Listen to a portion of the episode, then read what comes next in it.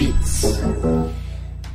É isso aí, galera. Tudo bem? Boa noite. Estamos aqui mais uma vez no Beats Podcast, hoje número 50, aí, comemoração para os 50 transmissões de podcast. Hoje com a nossa equipe de Cria Samba. Cria Samba, é isso mesmo, Joãozinho? É isso aqui aí. com o João, Luísa e o Paulão aqui, falando um pouco aí para vocês sobre criação, processo criativo, é, dando dicas aí de como melhorar o seu processo criativo, para quem quer também seguir carreira, algumas dicas aí, não é isso, gente? Mais ou menos isso? É isso aí. Então, vamos falar um pouco aí, vamos começar aí.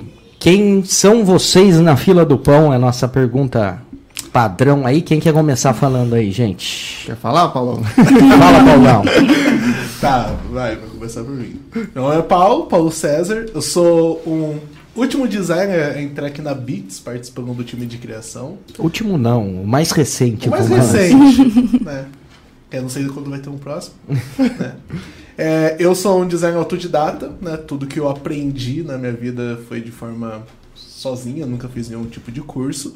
Então eu adquiri bastante, como posso dizer, ah, conhecimento com o passar dos anos de como você pode trabalhar na área, como que você pode se aprimorar na questão do mercado de trabalho, né? Que isso foi uma das coisas que, tipo, eu peguei meio que no espanto, né? Não sabia, tipo... Quanto tempo você já brinca com isso aí, cara? Nossa, começou em 2013, acho que é uns... 2013? Né, não sei quantos anos, é. Ah, Ah, é. muito tempo. Des- Matemática não é o forte É, do não, design. sou péssimo.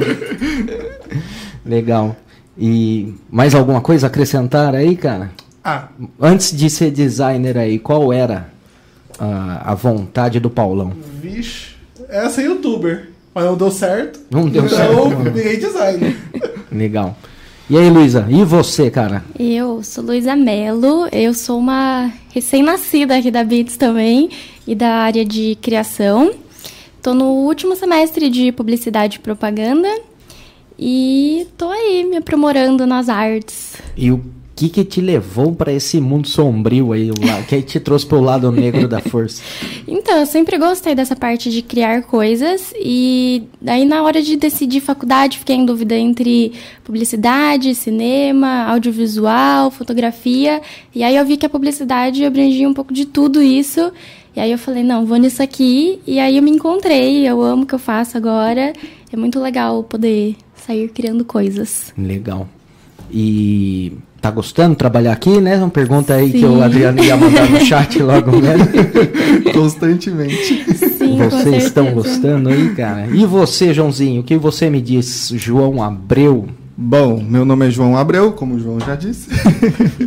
eu tô aqui na agência faz uns quatro anos. Vulgo. Joãozinho. Isso aí. Tem dois João, né? Eu, eu e você, Charás. É isso aí. É, eu sou designer gráfico, né, aqui na agência e eu tô aqui há uns quatro anos, mais ou menos. Ahn, eu comecei fazendo, entrei na faculdade porque eu gostava bastante de tecnologia, gostava bastante de arte, sempre gostei de desenhar. E aí entrei na faculdade de design porque eu achei que era uma área que eu ia gostar bastante, né, porque envolve tanto tecnologia quanto o design, o, é, o desenho, né, a ilustração. E aí eu comecei a estudar, comecei a gostar e tal. E aí, tamo aí. E foi. Foi até hoje.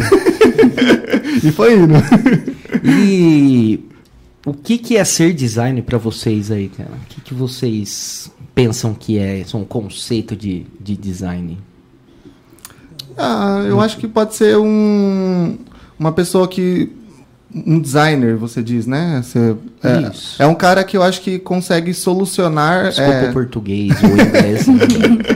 Ele- Esse designer pra vocês. Eu acho que é um cara que ele consegue comunicar alguma coisa, alguma mensagem. Pode ser uma mensagem escrita, pode ser uma mensagem visual, né? uma, uma, uma imagem mesmo. E ele é um profissional que vai comunicar essa mensagem, que vai criar uma peça que vai ser aquela responsável pela aquela comunicação. E aí tem várias formas de se comunicar, né?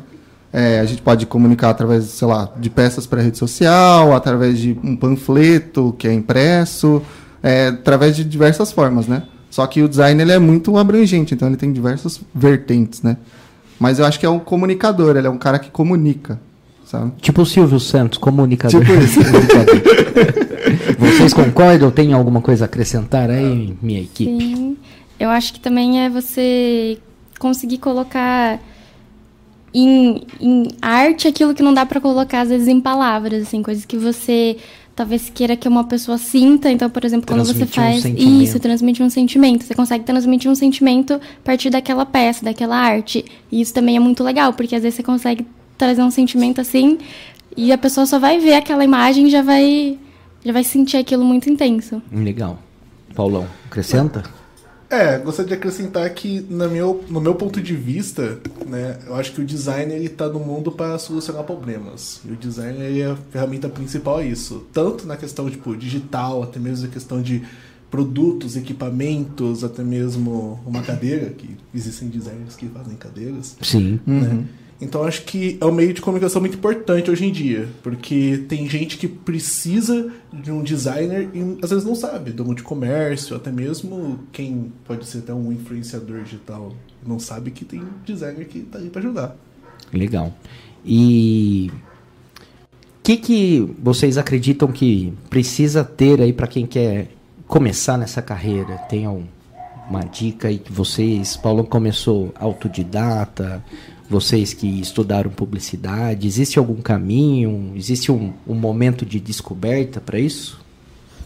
Eu acho que o importante é você gostar daquilo, porque a partir do momento que você gosta, você começa a pesquisar. Por exemplo, eu aprendi em casa, assim, abrindo o vídeo no YouTube e indo fazendo e criando. Então, quando você gosta, você tem vontade de pesquisar e aí você acaba conseguindo ir para frente. Tem algum ponto assim antes de de gostar ali, algo que vamos falar, quem, como descobrir um novo designer, o que o que ele costuma gostar, o, o que eles comem, onde eles vivem.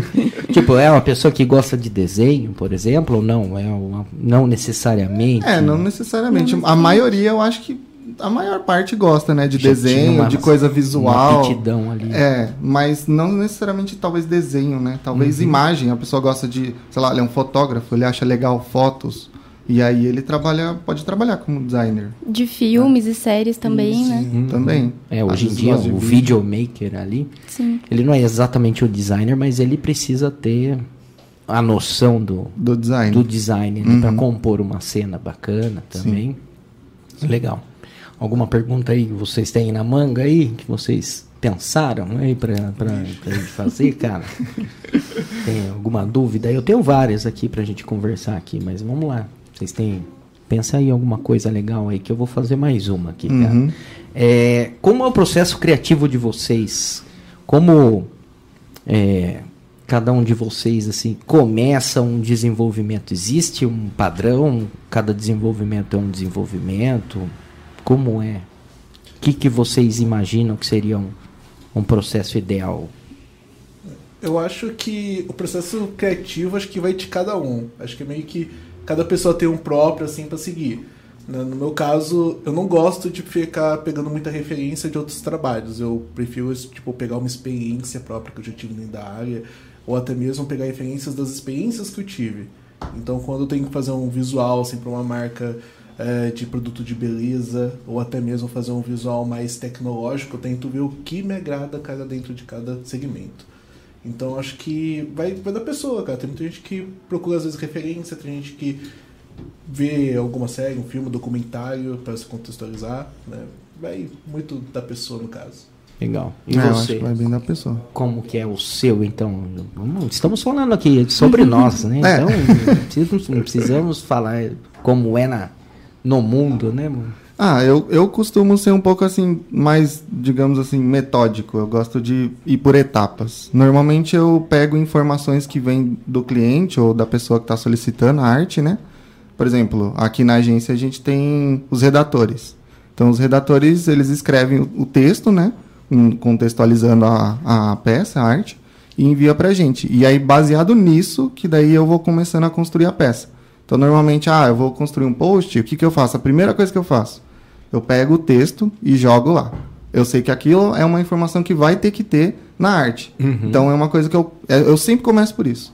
Com, e aí, começa com o escrito ali. Né? Isso, que é o, o texto é, vai ter que ter. Então, uhum. de qualquer jeito, você vai ter que escrever, vai né? ter que encaixar ele em algum lugar. Exatamente. E aí, depois eu vou inserindo coisas que são meio que coisas certas, digamos assim. Por exemplo, ah, o cliente tem uma identidade, então ele sempre usa um azul lá. Então, beleza, vou colocar esse azul em algum lugar, já coloco o azul ali na arte. É, ah, o cliente gosta mais de imagem ou mais de ilustração. Já pega e já começa a procurar ilustração ou imagem que o cliente gosta, que a identidade do cliente é, tem, né? Uhum. E aí eu vou fazendo isso, aí eu vou montando. Aí às vezes eu dou um retoque, eu falo assim, ah, isso aqui acho que fica legal se eu botar um detalhezinho ali. Aí eu vou lá e coloco.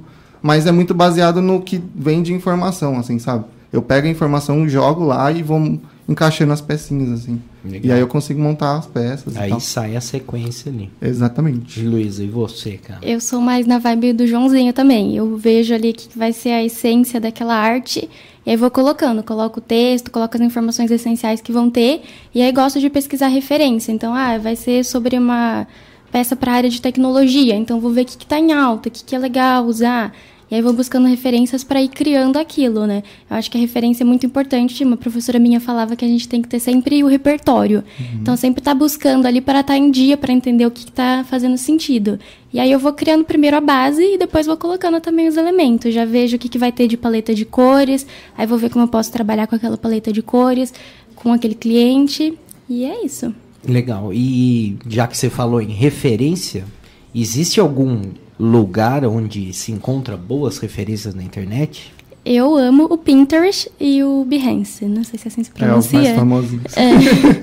eu amo esses dois. E qualquer referência que eu vejo, eu já vou guardando, porque eu sei que algum dia eu vou usar. Então, já fica ali tudo na Você pastinha. tem uma pastinha, então, Nossa, de, tenho de várias. referências? tenho várias. Como que é catalogado por, por, Ah, eu coloco, por tipo... estilos? Vai, artes de academia, artes de comida, artes de tecnologia. E aí vou separando tudo dentro desses, dessas pastinhas. Legal. Bacana isso. E tem mais algum é, é, ponto de referência que vocês têm? Que, né, por exemplo, é, além de entrevistador, eu já fui designer. Hoje em dia não atuo mais. né?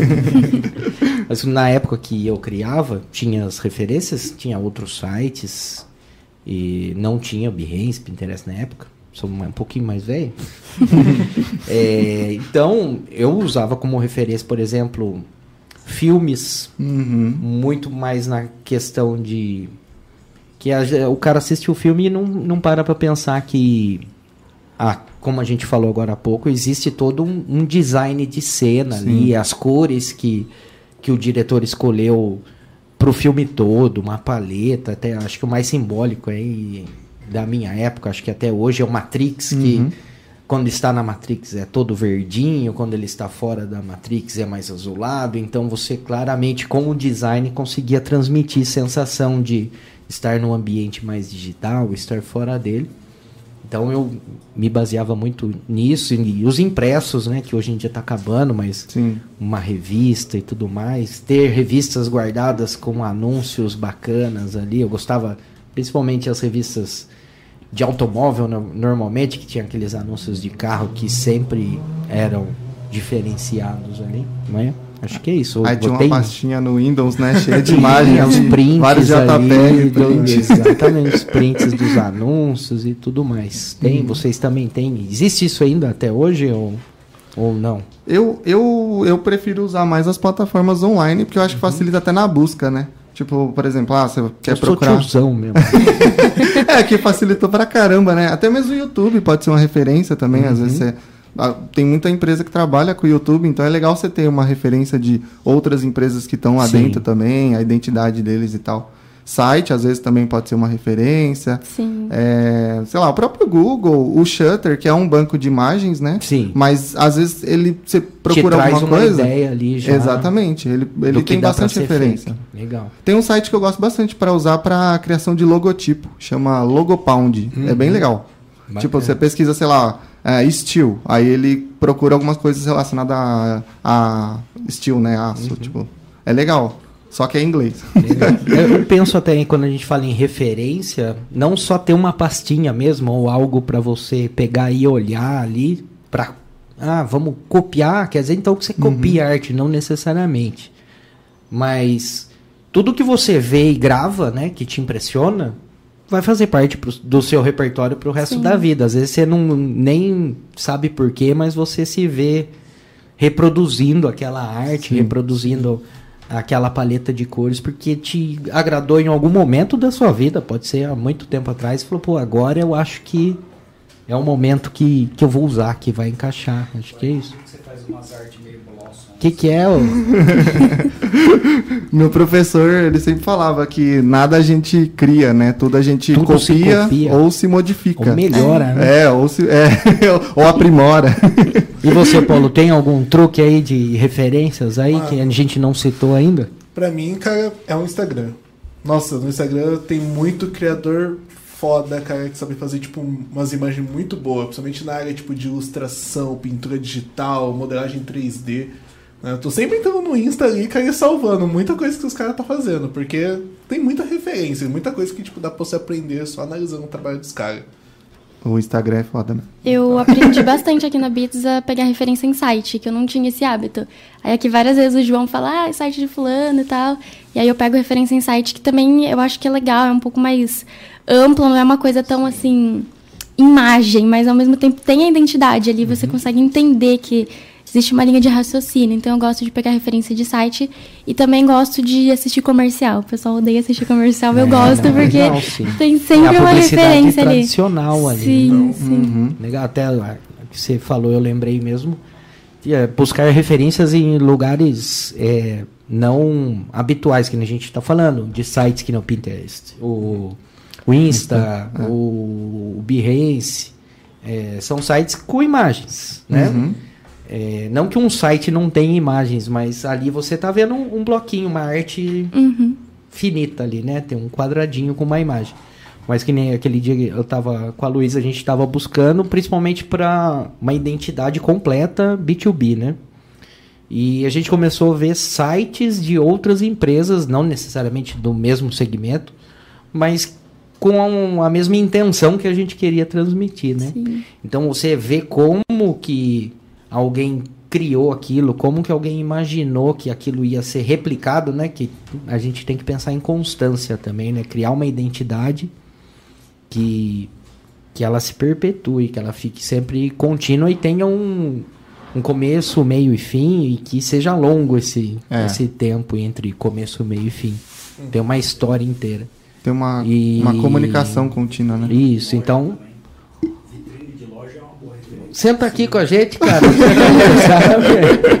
Nosso diretor aqui tá empolgadão com o papo de, de design aqui. Supermercado. É, então, tem tudo que você olha, tudo que você vê na rua, todo livro, é uma referência. É, indireta ou indiretamente, você, é, se você gostou, se te impactou, vai, vai, vai ser fixado ali para você usar no seu repertório. Eu acho que o Behance é um ótimo lugar pra você pegar referência quando você tá aprendendo. Porque lá tem muita gente que posta o trabalho todo explicando qual foi o processo criativo, como foi o desenvolvimento. Então, pra mim, cara, o Behance, pra quem tá estudando, cara, é o melhor de todos porque tem todas as áreas lá, cara, que a pessoa pode imaginar de design, no caso. É que nem o Joãozinho falou, começa pelo texto. Eu era da, da, da galera que começava pesquisando, começava procurando referência antes de ler qualquer coisa, tipo, ah, beleza. É, sobre o que, que a gente vai falar. Beleza, eu li o texto, né? Tem que pelo menos Você tem que ter a tem noção do que ter tá uma falando. noção. né? Mas depois, sim, colocava tudo no, no programa, né? Primeiro Uhum. pensar numa ideia maluca. Ah, tem, dá pra fazer arte com ilustração, dá pra fazer arte com imagens, com fotos, dá pra fazer realismo, vamos falar assim, né? Hum. Assim como numa pintura, numa tatuagem que a gente vê, existe um desenho, existe um realismo. Então, você, que estilo que você vai adotar ali? Você vai querer fazer uma, uma arte realista? Você vai querer fazer uma arte ilustrada, né? Então, aí, então você vai pro- procurando primeiro para que lado a gente corre, né? Então, Uhum. eu, eu era depois sim escolheu o programa até ia perguntar aqui existe o programa ideal? Existe como escolher o programa ideal para se fazer? Hoje em dia existe uma variedade aí né falando em ferramentas né de ferramentas para criação. É, como vocês é, dariam uma dica aí para quem está escolhendo uma ferramenta? Ah é Canva é Photoshop. Como é que escolhe isso daí gente O que, Ah. que vocês diri- diriam? sobre? Eu acho que o padrão mesmo do mercado é o a próprio pacote Adobe, né? Uhum. Tipo, é o mais usado, é o que, acho sei lá, não sei, eu não sei dizer os dados, mas não é- era assim, né? Co- né, Adriano? Não era assim, né? Antigamente era no Core, Era tudo no Core. Todo mundo fala do Corel. Nunca abri, nunca aprendi a usar. cara. Nossa, eu já Primeira mexi. vez que abrir, vai travar. Pode Me obrigaram a usar o Corel. então, Então- é vida. O Corel ele é um programa bom, assim, ele é muito bom. É, só que é como a gente já tá dentro da plataforma da Adobe, a, a- os próprios atalhos, a comunicação entre os, os- os softwares já conversa muito bem, então é mais fácil você trabalhar ali, ali tudo dentro da Adobe mesmo. Então, Sim, é mais uma coisa fácil. vai pra outra, né, ali já. É, tipo, você, ah, sei lá, você fez uma arte no Photoshop, você quer passar pelo Illustrator, só joga o arquivo lá aberto mesmo e Até pronto. mesmo quando você vai jogar para o Premiere ou pro After, cara. É. Nossa, muito mais fácil. Cara, quero ver se jogar um arquivo do Corel no Premiere. Nossa, Não pode. né? Mas eu, eu acho que a escolha do programa que a pessoa quer utilizar vai muito na questão do, da facilidade. Porque eu vejo muita gente que às vezes, tipo, usa o Canva, aprendeu a fazer as coisas no Canva e tem uma noção boa de design, só que só não vai pro Photoshop por questão que, tipo, não se familiarizou com a ferramenta, que é, É. dá um susto, cara. Você sair do Canva, que tá dentro do navegador, e vai pro Photoshop, que, nossa, tem efeitos e muita coisa pra você usar. É, Acho o que a- o Photoshop não é só para criar uma arte, né? É uma ferramenta muito robusta para edição de fotos, para desenho artístico. Então, Sim. a gente fala, ah, o Photoshop é a ferramenta para para criação, a gente está limitando até a ferramenta. Às vezes o Canva, dependendo do que você quer fazer, é até mais ágil e melhor Sim, Sim. para dependendo do que você for fazer. é, né? até porque o pacote Adobe agora, o Creative Cloud, tem um negócio lá igualzinho o Canva lá, então. Sim, pra facilitar, né? Você cria, Aham. já tem as artezinhas prontas, os templates e tudo mais, né? Estão Então. encabaçando cada vez mais design. Oi? Estão encabaçando cada vez mais. Cara. Não, mas eu acho que quando eles começam a facilitar, é aí que vai ter muita gente que vai ter mais vontade de querer aprender o que é mais complicado. Porque hoje em dia a gente encontra, tipo, cara, muito template por aí. Sim. Mas o que acontece? Quando você usa um template, você tá fazendo uma coisa que muita gente tá usando. Sim. Então vai ter gente que vai, tipo, bater na tecla e falando, não, eu vou fazer o meu, vou, vou tentar. Do zero. Vou fazer do o zero. legal é isso, o Canvas pode ser uma porta de entrada pra você iniciar ali Sim. no design, né? Você começa a falar, nossa, olha, eu consigo fazer aquela arte aqui Tô bonitinho. curtindo, tá É, saindo bonitinho, o cara melhor? começa a estudar, ver uns videozinhos, aí ele vai evoluindo na ferramenta. E você tem o YouTube, né? Que é uma plataforma com um milhão de tutoriais ali dentro. Você Nossa. consegue pesquisar tudo lá. Você aprende tudo lá dentro. Né? Eu me digo como que sou formado de vídeo do YouTube. Sim, sim. Principalmente speed art gringa. Nossa, mano, os caras mostravam, tipo, o efeito passo a passo, mas eu tinha que ficar pausando nos momentos certos, porque eu não tinha como você controlar a velocidade. Né? Bom, tem uma pergunta aqui antes que ela vá embora aqui do Rodrigo Quintino que está no nosso chat aí. Como é, tem algum truque para estimular ideias? Vocês usam truques para ali no momento às vezes de, de falta de ideias ali para Eu acho que o- as próprias plataformas, né, que a gente falou como que a gente usa de referência, é uma boa, um bom guia pra gente conseguir criar uma Sim. arte quando a gente tá sem ideia. Tipo, o Pinterest, o Behance, eles são plataformas que praticamente servem pra isso, né? Você entra no Pinterest, você procura uma palavra-chave lá, sei lá, postagens, ele vai mostrar um monte de postagens pra você, e você consegue seguir uma referência ali, né, Pra ter uma ideia. Porque que nem a gente já conversou, é, é a questão é que meio que você não cria nada do nada, né? Você tem que partir de algum princípio. Então, eu acho que um princípio bom seria uma boa referência. Sim. Então, você pode, sei lá, reunir três referências ali que, nossa, ó, isso, esse elemento aqui eu achei legal, esse aqui eu achei legal, nossa, essa cor aqui eu achei muito legal. Então, você junta tudo isso e cria uma coisa nova. Que é basicamente isso que é uma criação, né? Uma, criar uma arte nova. Para dar um corte, ninguém cria nada do nada. Um bom princípio é referência. Ó, é, sei. Repro- reproduz aí, João, pra Não- gente eu não cortar. lembro, eu não lembro. Como que é? Fala aí, João. Como é que é? Não se cria. Cor- Corta pra Ninguém 18 aí. nada Olha do pra 18. nada Olha não pra câmera, se aponta. Ninguém cria nada. Como é que é, André? Repete aí, João. Ninguém cria nada a partir do nada. Tudo começa em uma boa referência. Ó, ninguém cria nada a partir do nada. Tudo começa com uma boa referência. Ó, Anota aí, galera. Ah, É João, João Boss, João Boss. vai, diretor, corta essas câmeras direitas aí, diretor. Ne- Nesse momento que tem que ter aquela edição com a foto da pessoa preto e branco e a João 2020. Bom, a- além do, do, do papo de feijoada que tá rolando aí no nosso chat, Feijuca. tem o Vitor Iago. Meu Hoje amigo, em dia, ah lá, aí, ó, jabá aqui. O que, que ele falou aqui? Hoje em dia a gente não cria nada. Bom aí, ó. Nada se cria, tudo se transforma. É a lei da Exatamente. natureza. E ninguém cria nada mesmo. É que hoje em dia é mais a questão de qual é a trend que tá em alta. É. Lê aí, Paulão, qual que, é a, qual que é a última pergunta do Vitor Iago aí também? Ai, cadê? A última é a de baixo. A cara. última ali, Vocês cara. acham que nesse mundo da publicidade as pessoas que usam softwares mais simples como o Canva são, ma são mais mal vistos ou vistos como menos qualificados que outros que usam programas mais difíceis? É isso que a gente tava falando aqui até agora, É, né? Isso, De- da- isso daí é uma polêmica. A ocasião faz o ladrão, eu diria. que acho que é, ó, acho que vai para esse lado. Se você só precisa fazer uma arte simples para o seu dia a dia, para sua empresa, pô, o Canvas atende, não Uhum, atende? Atende. exatamente. Você não tem familiaridade, é melhor ter do que não ter, melhor fazer, é, o melhor feito do que o perfeito ali, né? Então, Exatamente. É que eu acho um, um pouco.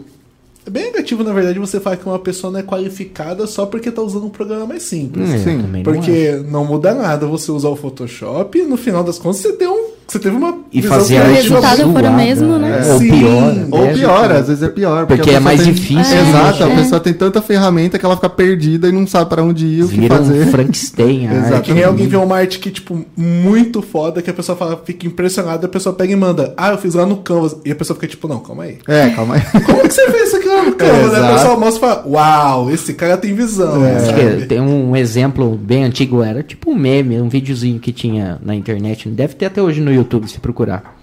É, todo mundo acho que conhece o, o Paint do Windows, né? A ferramenta acho que mais tosca e uma das primeiras que foi inventada para fazer algum tipo de desenho de arte. O cara desenhou, logicamente, ele tinha uma mesa digitalizadora ali, um, a canetinha e tal, e desenhou, reproduziu a Mona Lisa no Paint. O quadro famoso e tal, com perfeição, assim, com detalhes. Então não é a ferramenta. Não. Não.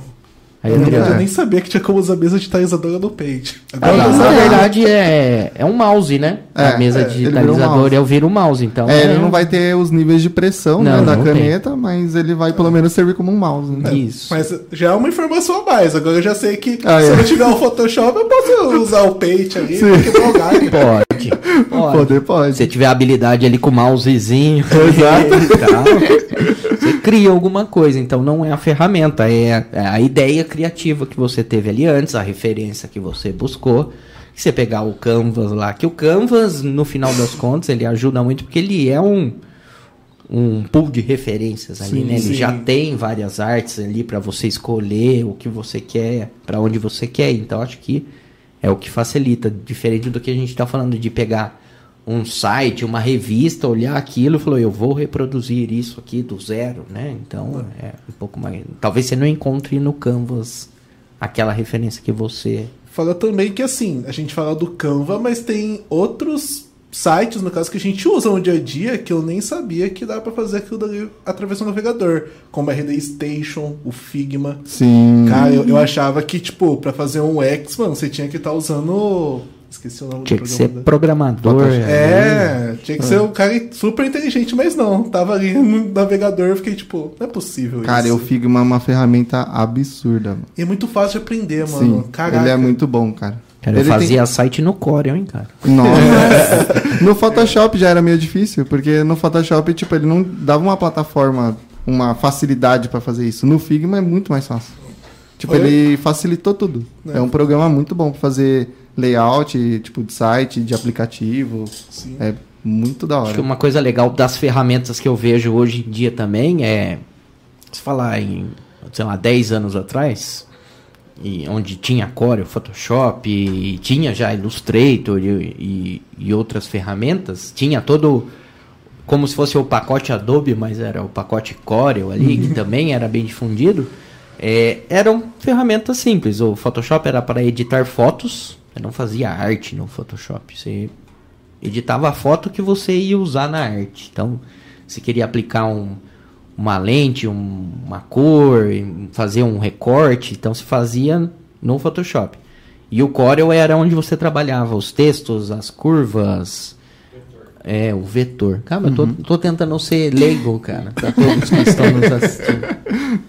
É, e cada ferramenta trabalhava ali no, no seu quadrado ali, né? E era meio que tudo parecido, tudo igual. Hoje em dia você vê é, você podendo usar uma ferramenta só para basicamente tudo e, e, as ferramentas vão evoluindo as, os recursos internos ali para para ajudar você para recortar uma foto hoje em dia é Sim. muito mais fácil para você retirar um, um elemento da imagem era antigamente você tinha que ter um dom artístico ali para retocar hoje em dia não o próprio programa faz para você te ajuda muito nessas questões aí então que nem seguir um pacote ah vamos usar o pacote Adobe vamos usar o Photoshop porque a ferramenta a, indústria o Adobe por exemplo tá ali não é Adobe, alô Adobe, patrocina.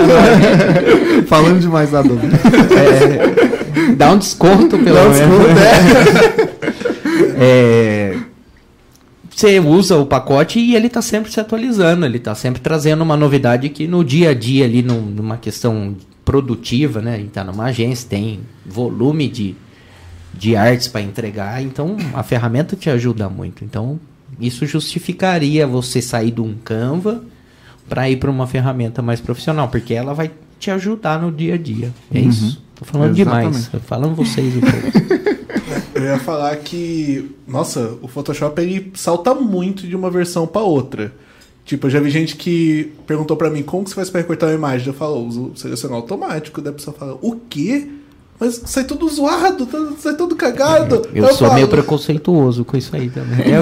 Só que daí eu pergunto, qual versão do Photoshop você tá usando? A pessoa fala, ah, tô usando um CS6. Eu fico tipo, a gente é. tá em 2022, cara. É. Tipo, eu posso dizer que a seleção, a seleção automático saltou muito, tipo, do, da versão 2021 pra 2022. Que é o ponto que, tipo, tem muita coisa que tem que recortar que tem muitas faz coisas. Automático. É, no Photoshop ele faz muitas coisas automático. Às vezes você quer cortar, sei lá, você tem numa foto um, um sei lá, uma pessoa no meio com umas bolinhas em volta. Você só seleciona, Sim. clica um botãozinho e ele preenche para você ali. É, a ferramenta de retoque para mim, eu acho que ela é hoje em dia é melhor do que fazer manualmente. Sim. É bem, você tinha é. que ser muito ninja para o negócio ninja. ficar bom sem ninguém tá percebendo. Uhum. Fora que às vezes na seleção automática você só tem que recortar o cabelo. Sim. É, o cabelo. É, cabelo é manual. o cabelo. É o, ca... cabelo é polêmico.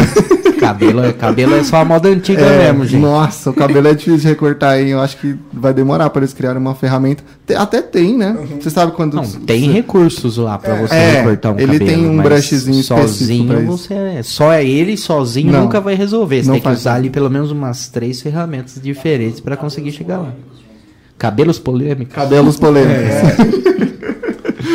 Cabelo resumo, tipo, ou você faz rápido e mal feito, ou você faz com paciência que pode até ficar bom. Pode até, até, até ficar bom.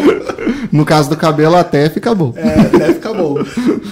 E a gente está falando aqui muito do, do Photoshop, mas é, existe, por exemplo, uma ferramenta específica para algum tipo de arte diferenciada? Por que existe esse monte de ferramenta aí? Fala pra gente aí, tipo, é, a gente está falando em design, mas não é só o design estático. Hoje existe o motion também, então a Sim. gente tem toda a parte do pacote Adobe para vídeos e animações e tudo mais.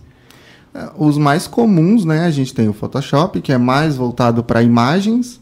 A gente tem o Illustrator, que seria mais voltado para ilustrações, que seria ilustrações em vetor. Vetor é um tipo de ilustração, né? Meio complicado de explicar, mas é, é um tipo de ilustração. Basicamente, o, A imagem é baseada em pixels Sim. e o vetor é baseado em, Em vetor. em formas É. matemáticas ali, né? É. Em vetor. Pontos, né? São pontos. Não são... É, Ligação de pontos. Basicamente, o imagem vetor ele não tem tamanho específico. Você Ali- pode aumentar ou diminuir do jeito que você quiser e ele não perde qualidade, não perde resolução. qualidade. É. A ilustração em vetor. Legal. Aí a gente tem o Premiere, né? Que seria. A gente falando do pacote Adobe, né? A gente tem o Premiere, que seria para edição de vídeos, né? Então ele é mais para corte, assim, né? um corte. Ele tem até algumas coisas de edição de motion, mas ele é mais para cortes especificamente. É, a gente tem o After, que seria para motion, que seria as animaçõezinhas, né? A gente fazer as animaçõezinhas ali, ó, que tá rolando, por Ah, exemplo, é tudo do After. Bai, Bai Joãozinho. Vai- não, esse aí foi o não é, Lucão, esse Lucão. é o Lucão. Lucão, esse aí. Abraço o Lucão aí. Abraço, Lucão. Cadê o Lucão? Cadê o Lucão? O Lucão não quis ficar, ele ficou com vergonha, ficou acanhado de participar. Esperamos você aqui, Lucão. Queremos, queremos você aqui. O- é, a gente tem o After, é, a gente tem o Audition, que seria um programa da Adobe para a gente fazer edição de é, áudios. Ele é especificamente para isso, né? Hum, a gente tem o Dreamweaver, que seria um programa mais voltado para web. Então ele, eu não mexo muito, então não manjo muito, mas ele é mais voltado para sites, para Uhum. programação e tal. Existe ainda? Nossa, Eu acho que mais existe vi. ainda. Acho que existe. Eu nem sabia que existia. Tem, a gente Nossa, tem, tem o- muitos. Abri hoje o Nossa, Creative Cloud. tem coisa pra caramba. Muito programa. Tem o Adobe Reader, que seria para leitura e edição de PDFs. A gente tem o Media o- Encoder. Tem o Acrobat ainda. O Acrobat, Que também faz a que também faz edição. Eu não sei porque que eles têm dois programas que fazem praticamente a mesma coisa. Um é só pra ler levinho e outro É. consegue editar também. É. Basicamente isso. A gente tem o. É, o Media Encoder, né? Que seria um programa especificamente para Só renderizar vídeo. É. Que salva muita gente. Salva cara. Salva, Porque, mano, usar o Photoshop ao mesmo tempo que você tá renderizando um vídeo no Premiere é pedir pra você perder os dois trabalhos, cara. Parece que eles fizeram especificamente um programa para poder renderizar o vídeo para tipo com muita qualidade. assim. Tipo, você Sim. consegue mexer em pontinhos assim. Ah, tipo, eu quero diminuir um pouquinho a qualidade, eu quero aumentar um pouquinho a qualidade. Você consegue ter uma uma, uma forma assim de, de mexer no vídeo muito mais Sim. é, abrangente assim, né? Tipo, é, a gente tem o InDesign também, que é um programa muito bom e eu uso bastante. O InDesign ele é, serve para coisas mais editoriais, digamos assim. Ele serve para você fazer edição de livros, de revistas, e-book, né? Que é uma Até coisa extensa. PDF, né? Você consegue Você usar. consegue criar um PDF, tipo, ele é, ele é mais, ele faz é, o que a gente usaria o Photoshop para imagens, o Illustrator para ilustrações. O InDesign seria o programa para juntar tudo isso, né? Para você conseguir é, inserir as ilustrações e as imagens ali e de uma forma mais simples, assim. Porque ele é meio, ele é um pouco complicado a plataforma, mas ele é é, mais simplificado. O InDesign assim. acho que é mais pra editorial, né? É, editorias, quando você vai revista. fazer uma revista muito extensa, então Sim. você acaba juntando tudo que você fez no Illustrator, no Photoshop e Isso mesmo. numa timeline mais leve, né? Acho É, que é como se você montasse tudo ali no Illustrator, no Photoshop, você salva tudo e joga no InDesign pra administrar isso, sabe? Uhum. Mexer. fica mais leve. É. Porque eu já vi gente perdendo revista de 100 páginas aí no Hum. Corel, hein? Mas aí no Core é complicado. Acontece. Ah, perde duas, Não, imagina. pior que o 100. Illustrator também, né, mano? Usava a ferramenta errada. Usava a ferramenta errada, né? Não... Era pra você fazer uma. É, É, mas então, essa é é... como se fosse o Illustrator. Você não vai fazer Exatamente. 100 páginas no Illustrator. Você tem 100 páginas para fazer. O ideal é você usar o InDesign. Então é Exatamente. conhecer exatamente para que que você o que você quer fazer e escolher a ferramenta certa, né? Buscar referências aí de qual é a ferramenta ideal para aquilo que você vai fazer. Também é uma dica aí pra galera, escolha a, A ferramenta a adequada, ferramenta né? adequada para aquilo que você quer desenvolver. Não que não dê pra fazer no É, Illustrator. sempre dá pra você Dá, fazer. Dá pra sempre fazer uma arte no Photoshop, Dá, dá, pra sempre fazer dá. arte no Illustrator, dá pra fazer arte no InDesign, mas dependendo do que você vai usar naquela arte, É melhor usar o programa específico ideal isso. né? pra aquilo. Não adianta xingar o programa. É, É, exatamente. tá e lembre-se, só Jesus salva, né? Só Porque é, a Ctrl galera- S, Ctrl S, A Ctrl galera nunca lembra de salvar, na verdade. É, salva, Salva? conta, conta com essa Não, ideia. salva. É que fica aquela questão lá, cara. Não dá pra depender do salvamento automático. É, vai, é, que- vai acreditando, né, que vai dar tudo certo. É. É, o que mais que a gente pode falar aqui? Ó, tem mais um, o Richard Alquati aí, nosso querido amigo aí que não está hoje aqui conversando com vocês, está no nosso chat falando cabelo no Alpha Channel, que é isso, hein? Cara, cheio só na linguagem técnica. Você viu? ali, Alpha ó. Channel, toma essa aí pra você, ó. Isso aí, cara. Vai, é. Deixem suas perguntas aí, galera. Quem está ao vivo no chat aí, que a gente vai lendo aí ao vivo e vai falando aí. É, na opinião de vocês aí, o, o que, que tem mais se destacado aí no, no mundo do design? Existe uma tendência aí? Vocês estão vendo algum tipo de, de movimento aí no design que está se destacando aí? Eu vejo que o minimalismo tá tomando conta, assim. Tem muita marca mudando a identidade visual para algo mais clean. É, a própria escola mesmo, que mudou recentemente a latinha dela, e todo mundo ficou meio chocado, assim. Tem outras marcas também que estão mudando a embalagem, muda a identidade visual toda. Eu acho que a tendência agora é ir pra esse lado mais clean. É o McDonald's, o Habib's. também. Tem várias. eh, Os, os próprios logotipos, né? Eles estão mudando, eles estão simplificando. Beats. Não, É, a Beats. não pode mais usar aquele monte de efeito de luz. Antes eram os 3D, pro- muito televisão, louco. lâminas de botão. jamais. É, não. Agora é simples. É o Sim. simples que funciona. Pronto. E até É tem um logotipo responsivo hoje em dia, né? Você Uhum. vê também que é um logotipo que vai se adaptar ao dispositivo ou à aplicação dele, né? Então você vê Exatamente. há um, um tipo de logotipo que não vai perder a identidade, mesmo sendo um iconezinho ou estando num outdoor gigante. Ele, ele vai ter o mesmo impacto, né? Eu acho que tanto o minimalismo tá ganhando destaque, quanto até mesmo aquelas artes que são mais vibrantes, mais bem trabalhadas, que são bem bagunçadas. Porque hoje em dia a gente meio que colocou uma divisória. Ou é É. minimalismo, ou é tipo estilizado. Sim. Tem muito elemento, textura, recorte, Sim. muita coisa numa arte só. Que, mano, eu tô, eu tô impressionado com o nível tipo, da criatividade que tá vindo os novos layouts, como do Rock in Rio, Lollapalooza. Putz, cara. é legal mesmo. Só ilustração pesada. É legal pra caramba. Legal. Deixa eu fazer uma pergunta. Faça uma pergunta, diretor. Faça uma Qual a pergunta. diferença entre? Hum, e aí? Isso aí é meio polêmico. Polêmica. É, de acordo com o meu professor da faculdade. é. Já jogando a culpa nele. Culpa dele. Se, se ele tiver errado, a culpa é dele, ou eu posso estar falando aqui o diferente dele, então. Mas é, logotipo, é, logo, basicamente, é o símbolo, a simbologia. É o que eu não, eu não sei, eu não lembro de onde que veio, de que língua que veio isso aí. Mas logo é basicamente o símbolo e logotipo seria o símbolo junto com o, o texto, né? Logotipo. O, E a o escrito, logomarca? nome. Logomarca é um termo que não. Pra, meio que não existe o termo logomarca.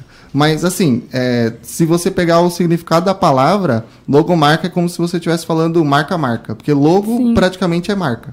Entendeu? Só que assim, ele é um termo que ficou muito difundido no Brasil, né? Muita gente usa.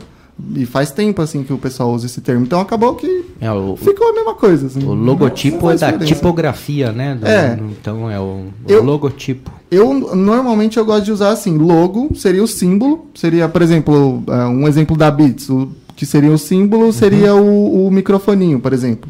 E o logotipo seria a junção dos dois, né? O tanto o texto quanto o microfone e a tipografia seria só o Beats Podcast, né? Só o textinho. Eu normalmente uso assim. Essa, essa linguagem. É, eu normalmente uso assim. Logomarca eu não costumo usar, mas é um termo que um monte de gente usa, então meio que não faz diferença. O que é uma marca? Pra mim, marca é o que envolve tudo. Tipo, tanto o logotipo quanto as cores que você usa. Toda a identidade. Exatamente, tudo. É, a linguagem que você tem, sei lá, não só, pode ser não só é, é, visualmente, mas pode ser de texto também, a forma com que Ah, você comunica. Uma referência no, no mercado financeiro aí é as marcas têm preços, né? Exato. Elas custam. Tipo, você fala, ah, tal marca está valendo X milhões, bilhões e tudo mais. Então, a marca ela não é simplesmente Só o logo, o né? logo, o ícone, o que seja, é tudo que ela representa. O meu professor costumava usar um termo legal, assinatura visual, para o logotipo. E a assinatura visual faz bastante sentido, Faz né? todo Porque é uma sentido. assinatura da empresa. Isso, é algo que vai dizer que é ela ali no final. Exato. Que, né, um, um exemplo famoso aí é Itaú. Você sabe que é uma propaganda do Itaú sem ver, e eles já fizeram muito disso, várias propagandas sem o logotipo do Itaú. Sim, esses dias mesmo eu tava assistindo Rock in Rio em casa com os meus pais, meu namorado, e aí passou um comercial e não tinha logo nenhum. Aí eu já na minha cabeça, isso é Itaú. Aí terminou, apareceu o logo, eu falei, eu já sabia que Vem era Itaú. a assinatura aí eles, tipo, no final, por quê? Mas é que tem assinatura. toda a cor, a comunicação, a música, a, a lente que usa, é tudo... Você sabe na hora que é Itaú, não precisa... E é todo um trabalho de, de design. E de anos, né? De anos. E, é, então a gente fala consistência, né? Existe muita gente, alguns clientes antigos, e muita gente fala, pô, já tô vendo essa arte há muito tempo, troca minha arte aí, tô cansado. Mas o- cara não leva em consideração a consistência. Normalmente, quem fala isso é porque está vendo todo dia aquela arte, ele tem que aprovar, ele entra no site dele todo dia, ele entra na rede social dele todo dia, mas o cliente final não é sempre que está vendo aquilo. Então, se você sempre está mudando, você não cria a, aquela consistência assim de que, que a pessoa vai bater o olho e Vai saber de onde vai é. saber de onde é. E também É. não adianta só fazer uma marquinha bonita. Você tem que pensar em todo o contexto, todo o conceito que o cliente, que você vai aplicar naquele, naquele cliente, as cores, as formas, para que mesmo que ele veja uma arte sem o seu logotipo, ele tente fazer uma associação que é seu aquilo, aquela, aquela imagem representa você. É, às vezes dá mais trabalho você desenvolver o que vai em volta do logotipo do que o logotipo em si. Dá mais trabalho, né? Você fazer essa pesquisa. Às vezes eu acho que, cara, tem marca, na verdade, que se restringe muito a questão da fonte, cara. Tipo, só, a gente só usa fonte mediana ou bold, cara, nunca usa uma light. Porque, às vezes, tipo, tá no, no caso, na identidade da marca, uma combinação mais jovem ou mais conservadora. Né, que hoje em dia é muito importante, porque pra mim, tipo, eu só identifico a Netflix por causa daquela barrinha e o título da série do lado. Sim. Todo vídeo que eu vejo no YouTube, aí eu falo, é Netflix, tenho certeza. A cor vermelha, né? Você já olha e já fala, ó, Netflix. Sim. né? E é simplesão, né? É. Fica na cabeça. Fica. Fala, diretor, o que, que você queria perguntar? A, a repetição gráfica é, é o objetivo da assimilação do consumidor. O consumidor só assimila a identidade visual por causa da repetição gráfica. Na constância ali, né? Que nem o Itaú já veio por várias reestruturações é, de marca, veio simplificando, veio minimalizando a marca dele. Mas ele nunca perdeu a essência que ele criou desde que a marca foi instituída, né? Petit. Eles criaram a mar- o logotipo preto. Olha lá. Sim. Alexandre Volner, se não me engano, foi o designer. Que isso, hein, cara? Os caras aqui, enciclopédia. A. É. É. Ele queria trazer robustez pra marca, né? Eu tenho um documentário do Alexandre Volner falando sobre isso. Legal. Eu estudei na faculdade, legal. pra Alexandre. Vonner. O Petit fez a identidade visual a e mais. Exatamente. O- Teve um projeto que foi do, do jogo Uno, que um cara fez no Behance, mano, que mudou completamente o visual do- das cartas para um estilo minimalista. Até que a própria, no caso, acho que foi a Hasbro, que é, que é dona do. Acho que é. Foi a Hasbro, viu o projeto e executou. E começou a vender. Tipo, mano, trabalho muito foda do Ficou cara. legal mesmo. Ficou muito louco. né? Tem um amigo não que sei comprou se é só o causa que eu do- conheço já é minimalizado não. Acho que não. Acho que não. É uma, é- era, se não me engano, eram umas cartas pretas, né? É, só com umas linhazinhas, tipo, basicona, Sim. assim. Tipo, mas É ficou muito, muito legal. bom. Não bem. conheço, então conheço o no vermelhinho ainda. Classicão. Você falou da constância, é, da, da repetição das artes, né? O, a repetição, ela é, ele é um princípio do design mesmo, assim. Tipo, Sim. Outra coisa que eu acho que tá se destacando, né? A gente ouve falar muito é o motion, né? Hoje em dia, para quem trabalha com designer, não dá mais só para criar artes estáticas, né? O que, que vocês falam sobre criar animações aí? Como, como vocês encaram isso? Ah, eu acho que o Motion é uma boa ferramenta complementar para você adicionar no material do design, mas ele não é o ponto principal. Né? Pra mim, acho que anda lado a lado com a questão mesmo da, da, obra, da obra estática e a obra animada, Ah, no não, caso. com certeza, né? Acho que até uma máxima da propaganda aí é, deveria ser, pelo menos, é. Não adianta você investir tudo em uma única ferramenta, em uma coisa só. Então, por exemplo, a gente que trabalha com marketing digital. Mas não é em todos os casos que só o marketing digital vai resolver. Às vezes você tem que voltar ali, fazer um offline, fazer um outdoor na sua cidade, fazer um- uma propaganda na TV para você é, fechar o cerco. Então eu entro mais ou menos nessa linha. Não adianta só fazer arte estática ou ah, parei de fazer arte estática. Agora tudo que eu vou fazer aqui vai ser com movimento, vai ser motion. É, o videozinho é legal que ele é um diferencial, né? Chama vezes atenção no meio de um, de um- um monte de coisa estática. Tá descendo ali a timeline do próprio Instagram e você vê um negócio mexendo. Olha que legal. Chama Bem que pra hoje só tem vídeo, né? É, então, aí É, acho que o, o estático, estático chama começa atenção. a se destacar. Acho que é que nem eram os comentários do Orkut. Acho que Sim. é só gifzinho animado. Sim.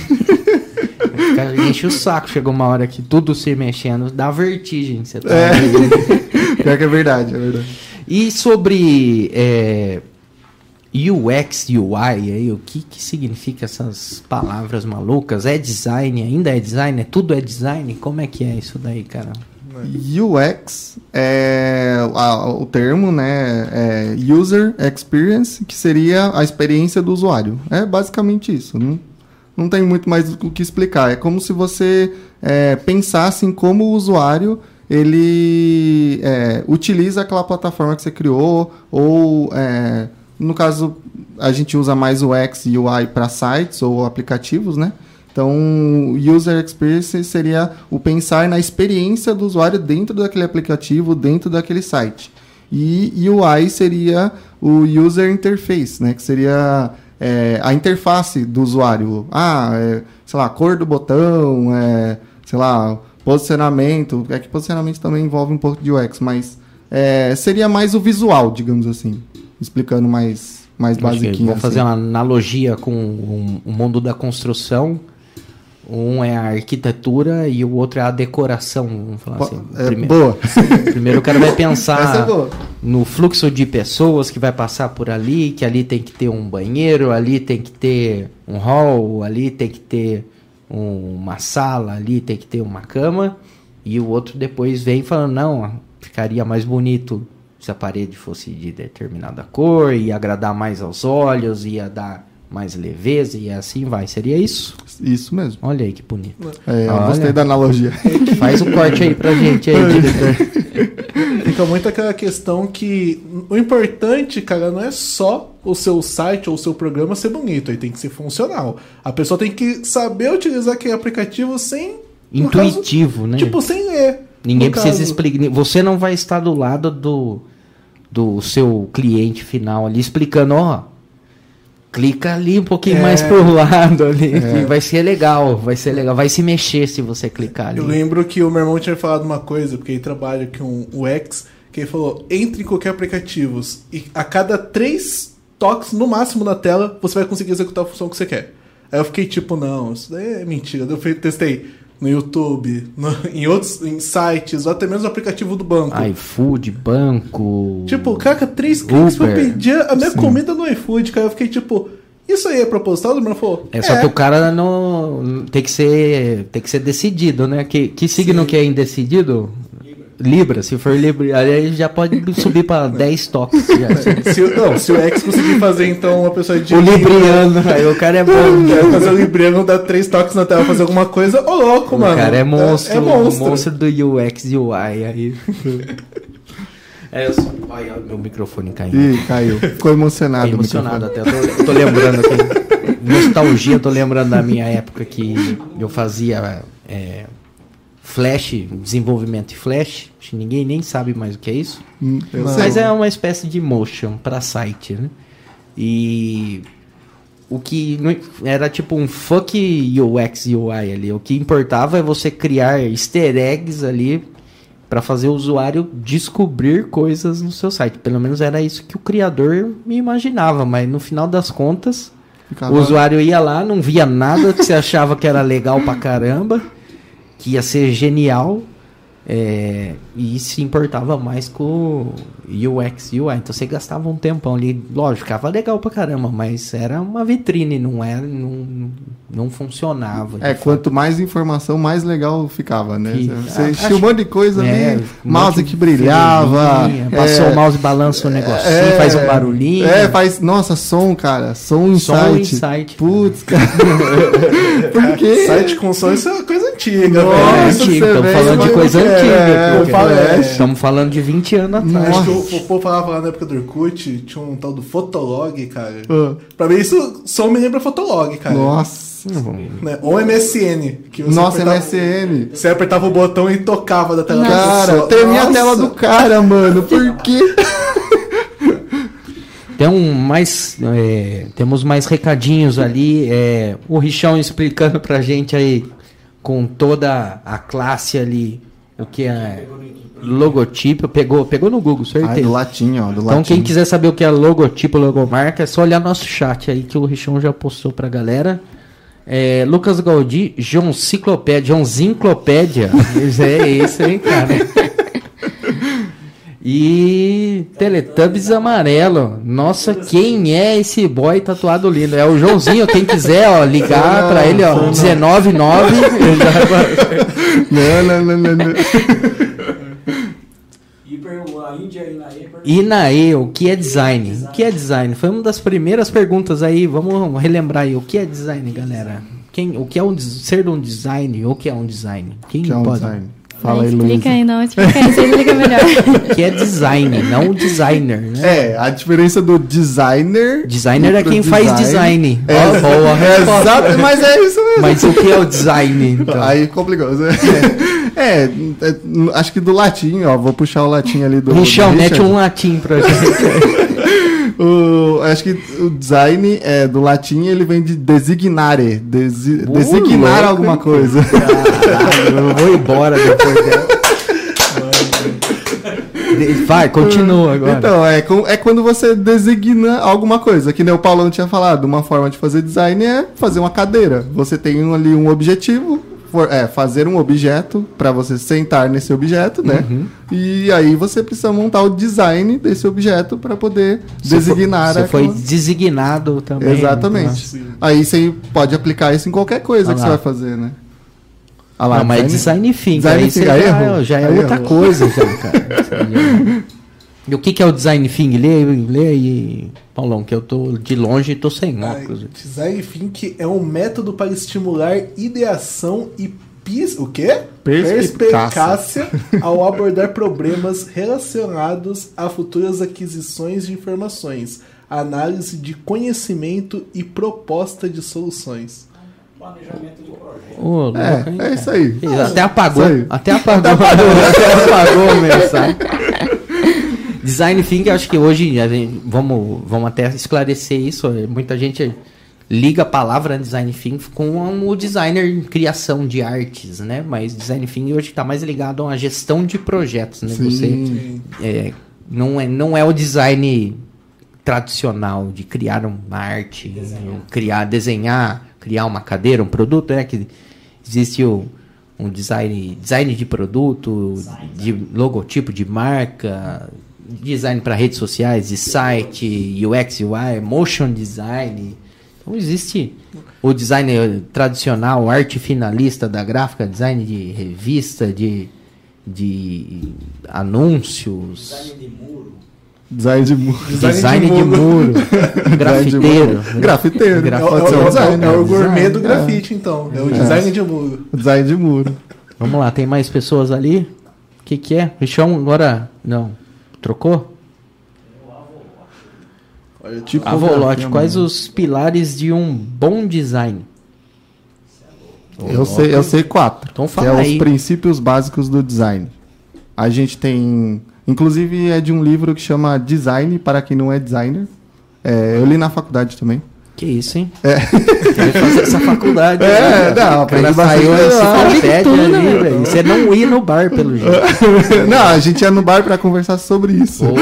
Esse estudava, estudava.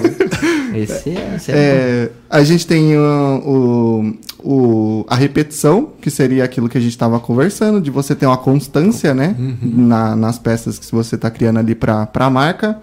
A gente tem é, a proximidade, que o que, que é a proximidade? Quando você tem elementos que eles se corre- correlacionam, eles são parecidos, né? Você tem, tende a aproximar eles para facilitar uma leitura. Vou dar um exemplo, sei lá, você tem um cardápio.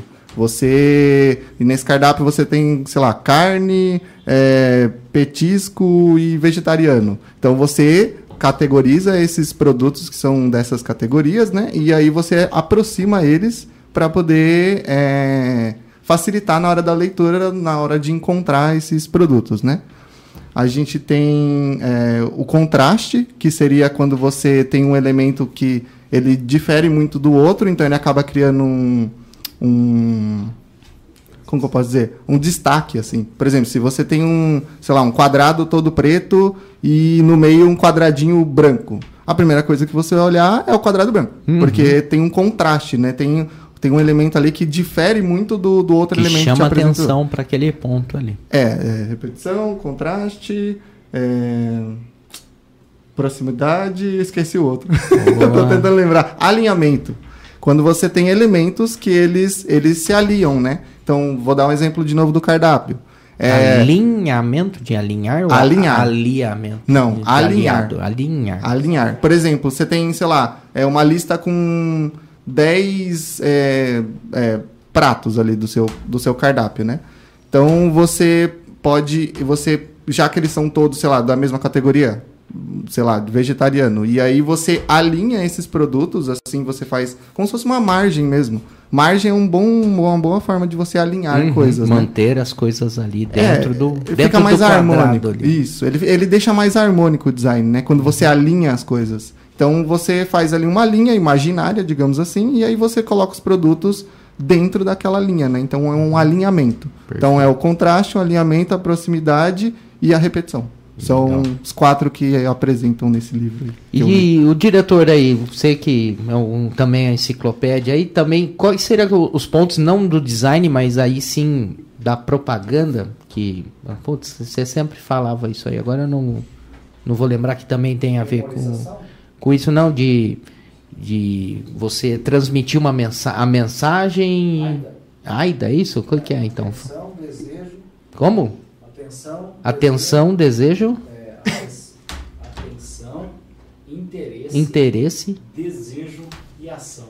Ah, então, como é que é? Então, de novo, repetindo. Atenção, Atenção, interesse, interesse, desejo desejo e action.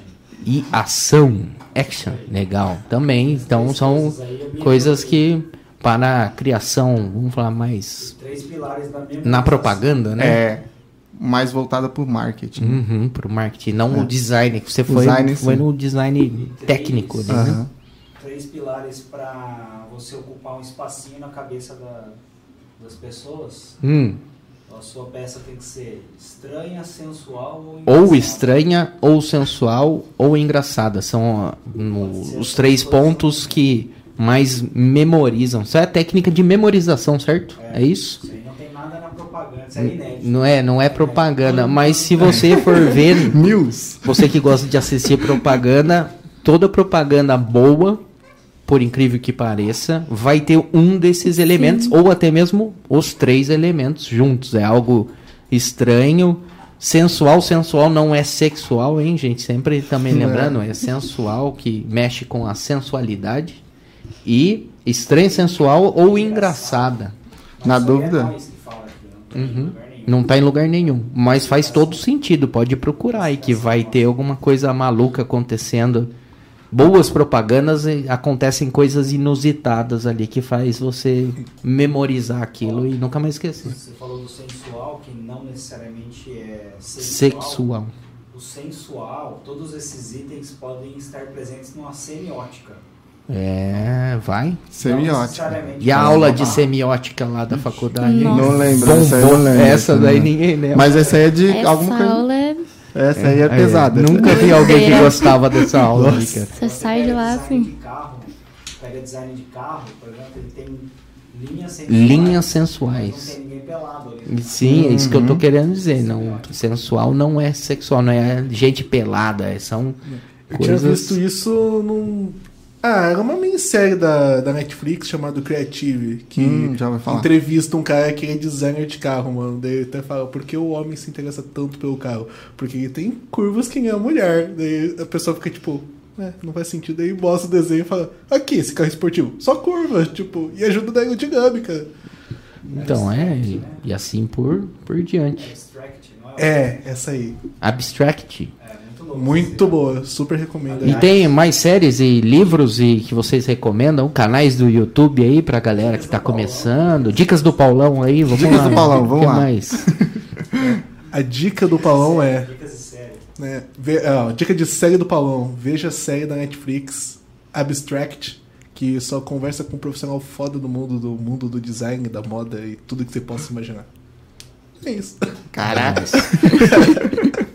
Como é que chamava o, o programa da cultura sobre Reclame. Reclame? Programa muito bom sobre propaganda e vídeos, né? Principalmente parte de comerciais. É, Reclame. Tinha um outro que chamava Intervalo, cara. Muito mais antigo que o Reclame também, que é na mesma pegada, assim. Só comerciais premiados e comentários sobre os criadores. O jornal da meio mensagem. Meio e mensagem. Jornal. Existe ainda? Cara, eu acho que deve ter um físico ainda, mas Manda um jornal pra nós aí, meio mensagem. era muito caro. É e se sua agência era de marketing digital, você sentia que você estava mais por fora que. Sim, é bem, era bem tradicional. Não sei hoje em dia se, se tá diferenciado. O que mais? Um conteúdo mais técnico que eu gosto de acompanhar no Instagram é o do Lucas Rosa. Não sei se vocês já Lucas viram. Rosa. É um designer muito foda. Muito Nossa, foda. Tem- Você foi? A gente teve uma turminha aqui há muito não tempo tava. atrás que, que foi no, no curso do Lucas Rosa, mas ainda muito bom. É, ele é Lucas bom pra Rosa caramba. Foi aquele que fez, acho que, o último curso com o tema do Harry Potter. Sim, foi ele mesmo.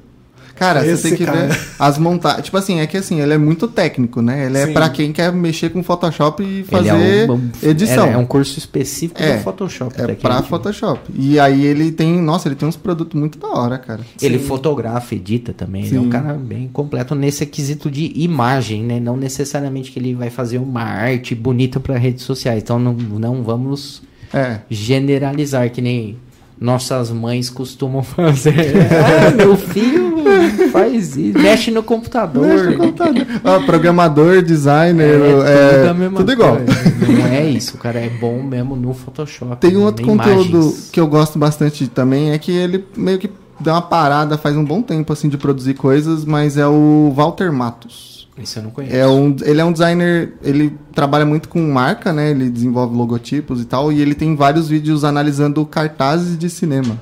É legal pra caramba. Tipo, ele pega assim, ah, é, sei lá, ele pega um cartaz do Doutor Estranho. Aí ele pega esse cartaz e começa a analisar ah, por que, que o designer fez esses portais desse jeito, dessa posição, sabe? E aí ele vai analisando e tentando entender como é que é a perspectiva do, do designer ali do cartaz. É legal pra caramba o canal dele. Só que ele tá parado agora, ele não tá fazendo mais conteúdo Tem nenhum. um, tem um outro canal que eu acho muito bom, cara, pra quem tipo, quer acompanhar, que é o do Gaveta. Pra quem, Putz, gaveta. pra quem quer saber de edição. Gaveta. Mano, esse Edição. cara aí é perfeito. muito E não é só edição também, ele fala todo sobre essa parte de composição dos filmes e também Exatamente. que não é só a corte, edição, técnico ali. Entra muito nesse de- detalhe, às vezes, do design da cena, direção de fotografia também, que pra mim é quase um design também, né? Ele fala, ele próprio fala, ah, se você quer ser um bom editor de vídeo, você tem que ser um bom designer.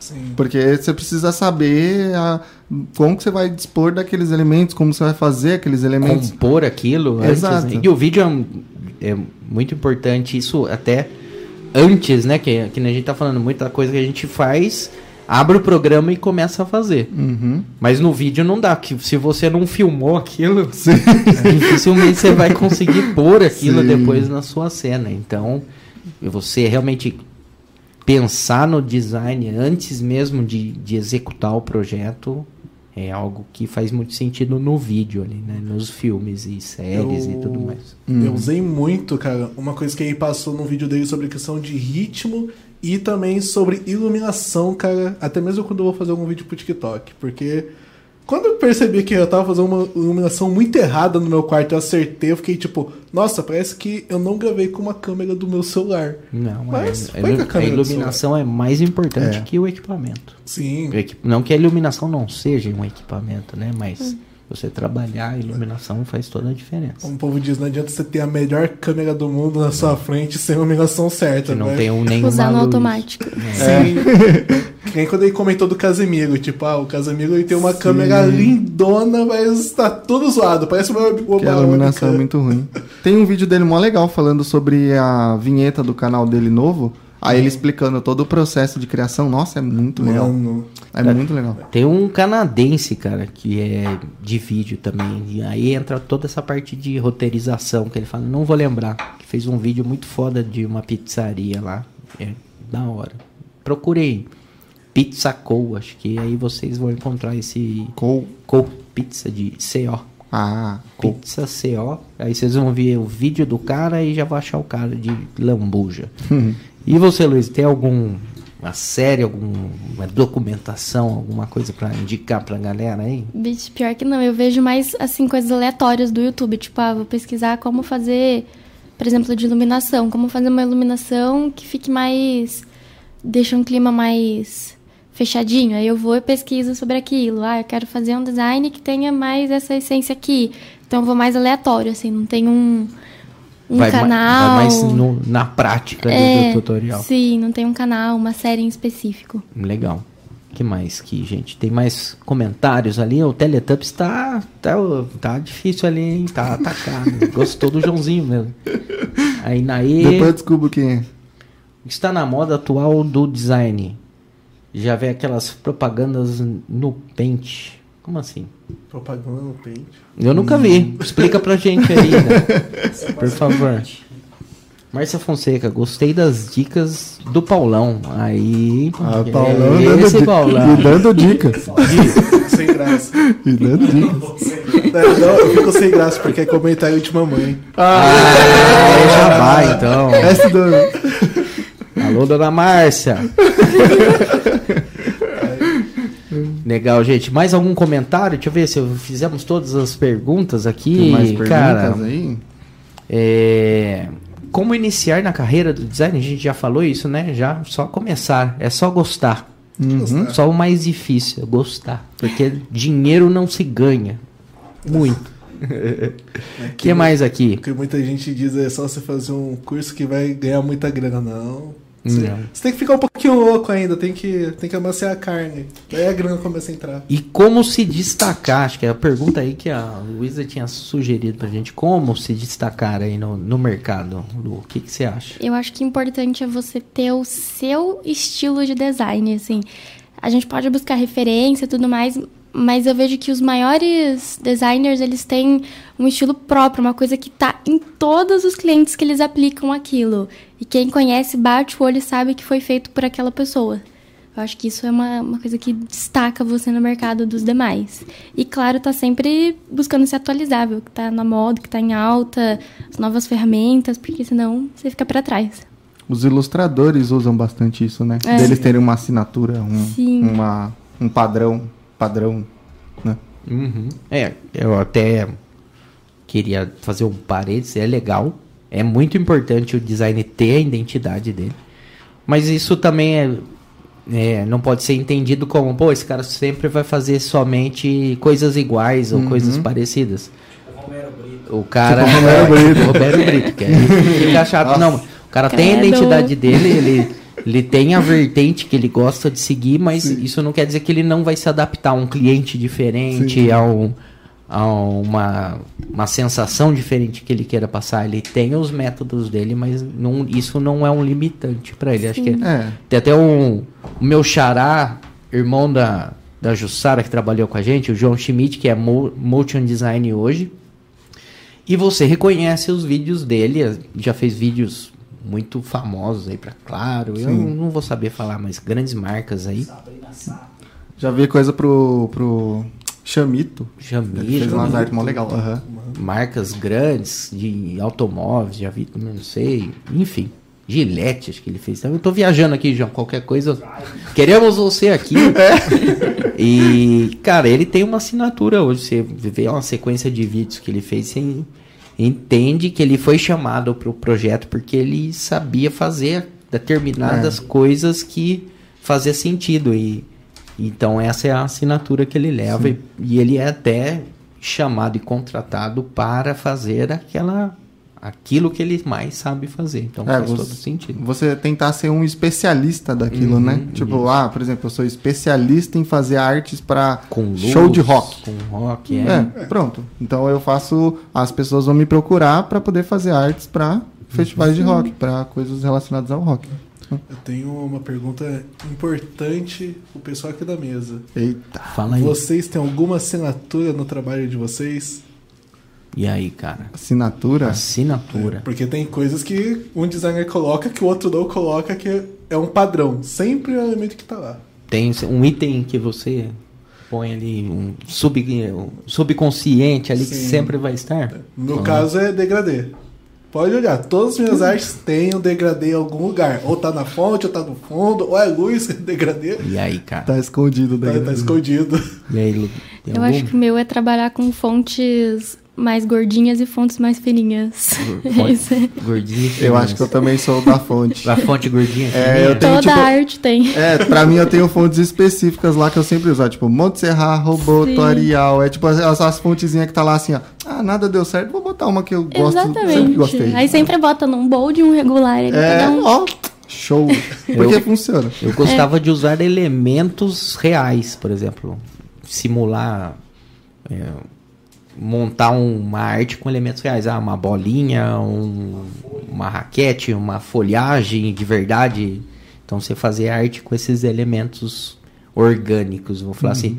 Mas a outra assinatura, essa é a que eu gostava. A que dava certo é a curva infalível. Então você põe uma curvinha no final da arte assim que ela aprova. Não tá aprovando, você põe a curva Gente, infalível. eu nunca tinha pensado em ela é curva infalível. infalível. É curva infalível. É, tipo assim, não tá aprovando a Não arte. tá você aprovando. Você, bota a fez um, curva, você fala, puta, essa arte vai Ô, aprovar. Não gente, aprova. não. Aí você pega a mesma arte e põe Bota uma uma curvinha curva. assim o- Ô, em cima do sabe logo. o que é bizarro? assim. Sabe o que é bizarro? Pronto. Parece que é científico, porque teve muitas É vezes que a gente foi fazer alguma arte que não tava aprovando, a gente botou a Mete curva curvinha, infalível, a aprovou. Sabe, Eu tipo juro uma, uma ondinha assim. é. Ela pode começar de baixo pra cima e termina Sim. com o logo ali, ou ela começa de cima pra baixo e termina com o logo em cima. É, é curva duas curvas. Ou você vem com uma curva de cima pra baixo e sobe. É, tem uma curvona bonita assim, um formato de onda. E se ela tiver duas camadas, então uma em em Sobre tom outra. sobre Uma tom sombra. assim, com uma sombrinha, puta, Já era. virou, Pro- virou 3D. Se for no carrossel, então que já junta uma coisa na É, outra. Nossa. já vai a curva infalível Já. em todas as artes do como carrossel. uma assim. onda no mar, né? O negócio é, Pra mim, é uma- orgânico. É. O cara aprova inconscientemente, cara. Uma das coisas que eu acho que tá sempre caindo bem na arte é você colocar uma leve vinheta no canto. Não sei por quê. Eu pinto de preto, boto uma iluminação. Cara, isso é da, acho que é da fotografia, acho que ele é agradável aos É. olhos quando É. escurece. E também dá a questão do foco, né? Do contraste, você Sim. direcionar a pessoa. Pra olhar. Às vezes ela é mal usada, porque ela faz você acabar tendo um foco numa parte da imagem que não, diz nada pra arte em si, né? Pro, pra essência da arte, pra intenção da arte. Às vezes também vem um pouco da intensidade que você coloca. Porque, Ah, não, tipo, tem sim. gente que fala vinheta e fica tipo, ai, que, que coisa feia, como chafrentade. Gente, chafrentade não é um efeito feio. É um efeito muito bonito na mão de quem sabe usar. É, Mas não é um bem efe- técnico. É, bem técnico. O, o, o, para mim, o contraste da, de, todos os elementos, de todos os princípios do design, eu acho que é o mais difícil de trabalhar e é o que mais enriquece a peça. Tipo, é o mais.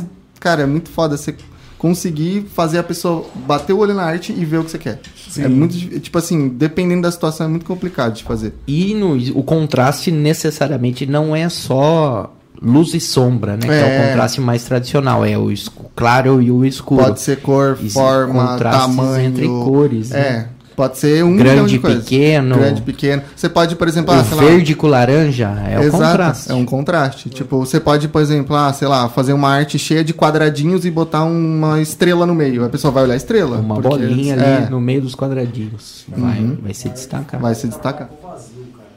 É. Oi? a maior dificuldade no design é trabalhar com o vazio. Quando você não tem nenhuma informação ou quando. É, você tem pouco elemento, pouca informação. E ter que preencher tudo Fazer- aquilo com alguma coisa. Fazer É. uma arte com pouco texto num fundo branco fica boa. Sim, isso é difícil. Fazer um aí é type ali e ficar, É. ficar em grande, ficar legal. Sim. Fizeram a pergunta ali. Olha lá, fizeram a pergunta quem? Você mesmo. Quem veio primeiro, ovo, a galinha? Quem veio primeiro, ovo ou a galinha? Eu acho que a galinha. Cara, mano. Mas quem. Não, mentira. Da Acho é onde, ovo. da onde veio. e aí, quem botou esse ovo? Foi um dinossauro. Ah, mas o dinossauro não é tipo uma galinha? Então, É, a galinha é a evolução do dinossauro? E Hã? quem botou quem o ovo botou do dinossauro? dinossauro? Foi o outro dinossauro. Não, calma aí. Não, foi a codorna. Foi o peixe, né? É, porque, não, porque tem dois Vendo- tipos de ovo. Tem o ovo normal e o ovo de Vendo codorna. pela evolução, provavelmente o ovo veio primeiro. É Não. porque a partir de um momento falou assim. E, e como que você define o que veio a partir do momento que você falou assim? Isso aqui é uma galinha. Então, é verdade. Como E você aí, define isso? E se a galinha hoje em dia, ela pode ser o que ela quiser também, né, É gente? verdade, Então, ela pode ser uma baleia. pode ser um cavalo. Sanders. Hã? Coronel Sanders lá do KFC. Falou isso aqui é carne de galinha. E pronto. Ah. Então, mas aí eu vou acabar com essa dúvida aí. Partindo do conceito do- de que o ovo é uma célula, então o ovo veio primeiro, que É. antes da divisão celular veio a célula única. E vai, toma, agora acabou. Aí agora acabou. Tomou essa resposta. E o que mais aí? O que vocês acham do Bill? Que Bill? bora, Bill. O Bill que é pai do Bora, filho do Bill. Bill. Bora, Bill! Esse Bill? O que mais tem aí?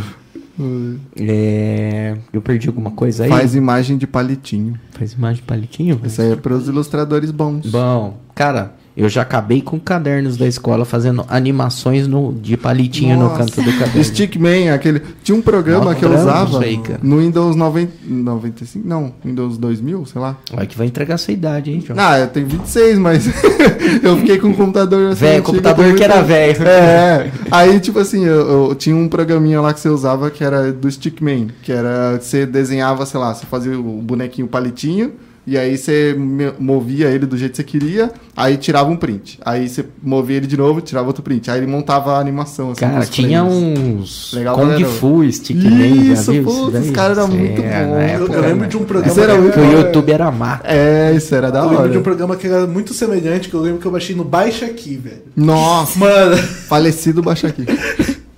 eu não lembro que tipo, você o bonequinho já vinha programado ali, montado pra você, e você podia ficar animando. Só Sim. que sempre ficava horrível, porque eu não sabia o que, que era, no caso, um plano de sequência. Então às vezes eu fazia uma animação complexa pra um quadro. Sim. Cara, tipo, Se matava pra fazer um quadrinho ali. Olha, pergunta profunda do nosso diretor Adriano. Deus era designer? Que isso, hein, cara? Que Aí, profundo, hein? Ele tá, pode ser um É. físico ou engenheiro. Ele pode ser o que ele verdade. quiser também. É verdade. cara. Ou ele é tudo. Ele é tudo. É, então, cara. Aí? designer é a pessoa que tá criando, né? Então, ó, É, olha o, lá. cara, o cara criou o mundo assim, acho que não foi assim, o projetinho de final de semana. É verdade. É, Ele não fez em dias. E aí, Foi Uma gente? semana, né? Não sei direito da história. Mas não foi que ele fez em seis dias e no sétimo ele descansou, alguma coisa assim? Ninguém Isso sabe? mesmo. Acho que era. E você pedindo uma semana pra fazer o job. É, mas como fala, O cara fez o planeta Terra inteiro em seis dias. Olha É? só. Não, mas, não, mas tem que deixar isso aí em off, mano. Se cliente descobre que dá pra fazer um site em seis dias aí, ó, Não, tão não. ferrado, cara. Não, não, não. Não dá O não. universo em seis dias. Tem como não. que mais, O gente? cara era Deus, né, mano? É, não, aí. Aí você tá querendo comparar os meros mortais. Não, quer falar de Imortal? Então fala do Júlio Verne, deu a volta ao mundo em 30 dias? Caraca, mano. É, não sei. era só um livrinho. Ah, mas segundo você tá no livro, acho que é porque tem alguma realidade. Que isso. Tem mais umas perguntas aqui que a Ana não mandou online ali no nosso chat, mas mandou aqui pra mim. É, como vocês lidam aí com feedback negativo? Eu acho que é o, é o calcanhar de Aquiles aí do. Eu- do, do, do designer aí. Eu né? choro no banho. Do chora em posição fetal. Boa com relação a isso.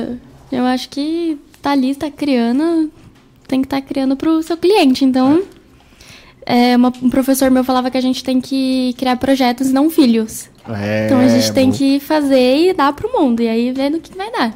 Tem que É alterar, altera. Bora lá. Sabe, professor? E aí? Demorei pra me acostumar com isso. E cara. você, Paulão, como é que é que se lida hoje em dia? É uma constante evolução, né? Ah, eu costumo levantar, dar uma respirada e aprender a dizer adeus. E é isso. Porque nem, nem, nem sempre o design tão bonitinho que você fez é o que o cliente vai gostar. Daí... Agora, se a alteração for no vídeo, Vídeo Ah, é não. se a complicado. alteração for no vídeo, aí já É, vai Se ser complicado. se a alteração for num carrossel animado, meu Nossa. Deus. Aí, ó. Mas eu só quero mudar aquela fontezinha Às ali. vezes, ah, não, é só um textinho aqui que tá só aqui, é só trocar aqui. ó. Nossa, é complicado. Mas, ah, eu também lido bem, eu acho. O, o diretor, corta os vídeos aí, tá na mesma câmera já faz 20 minutos. Aí. Para de Ele conversar tá, aí. ele tá rodando, ele tá rodando. Cara, não tô vendo não.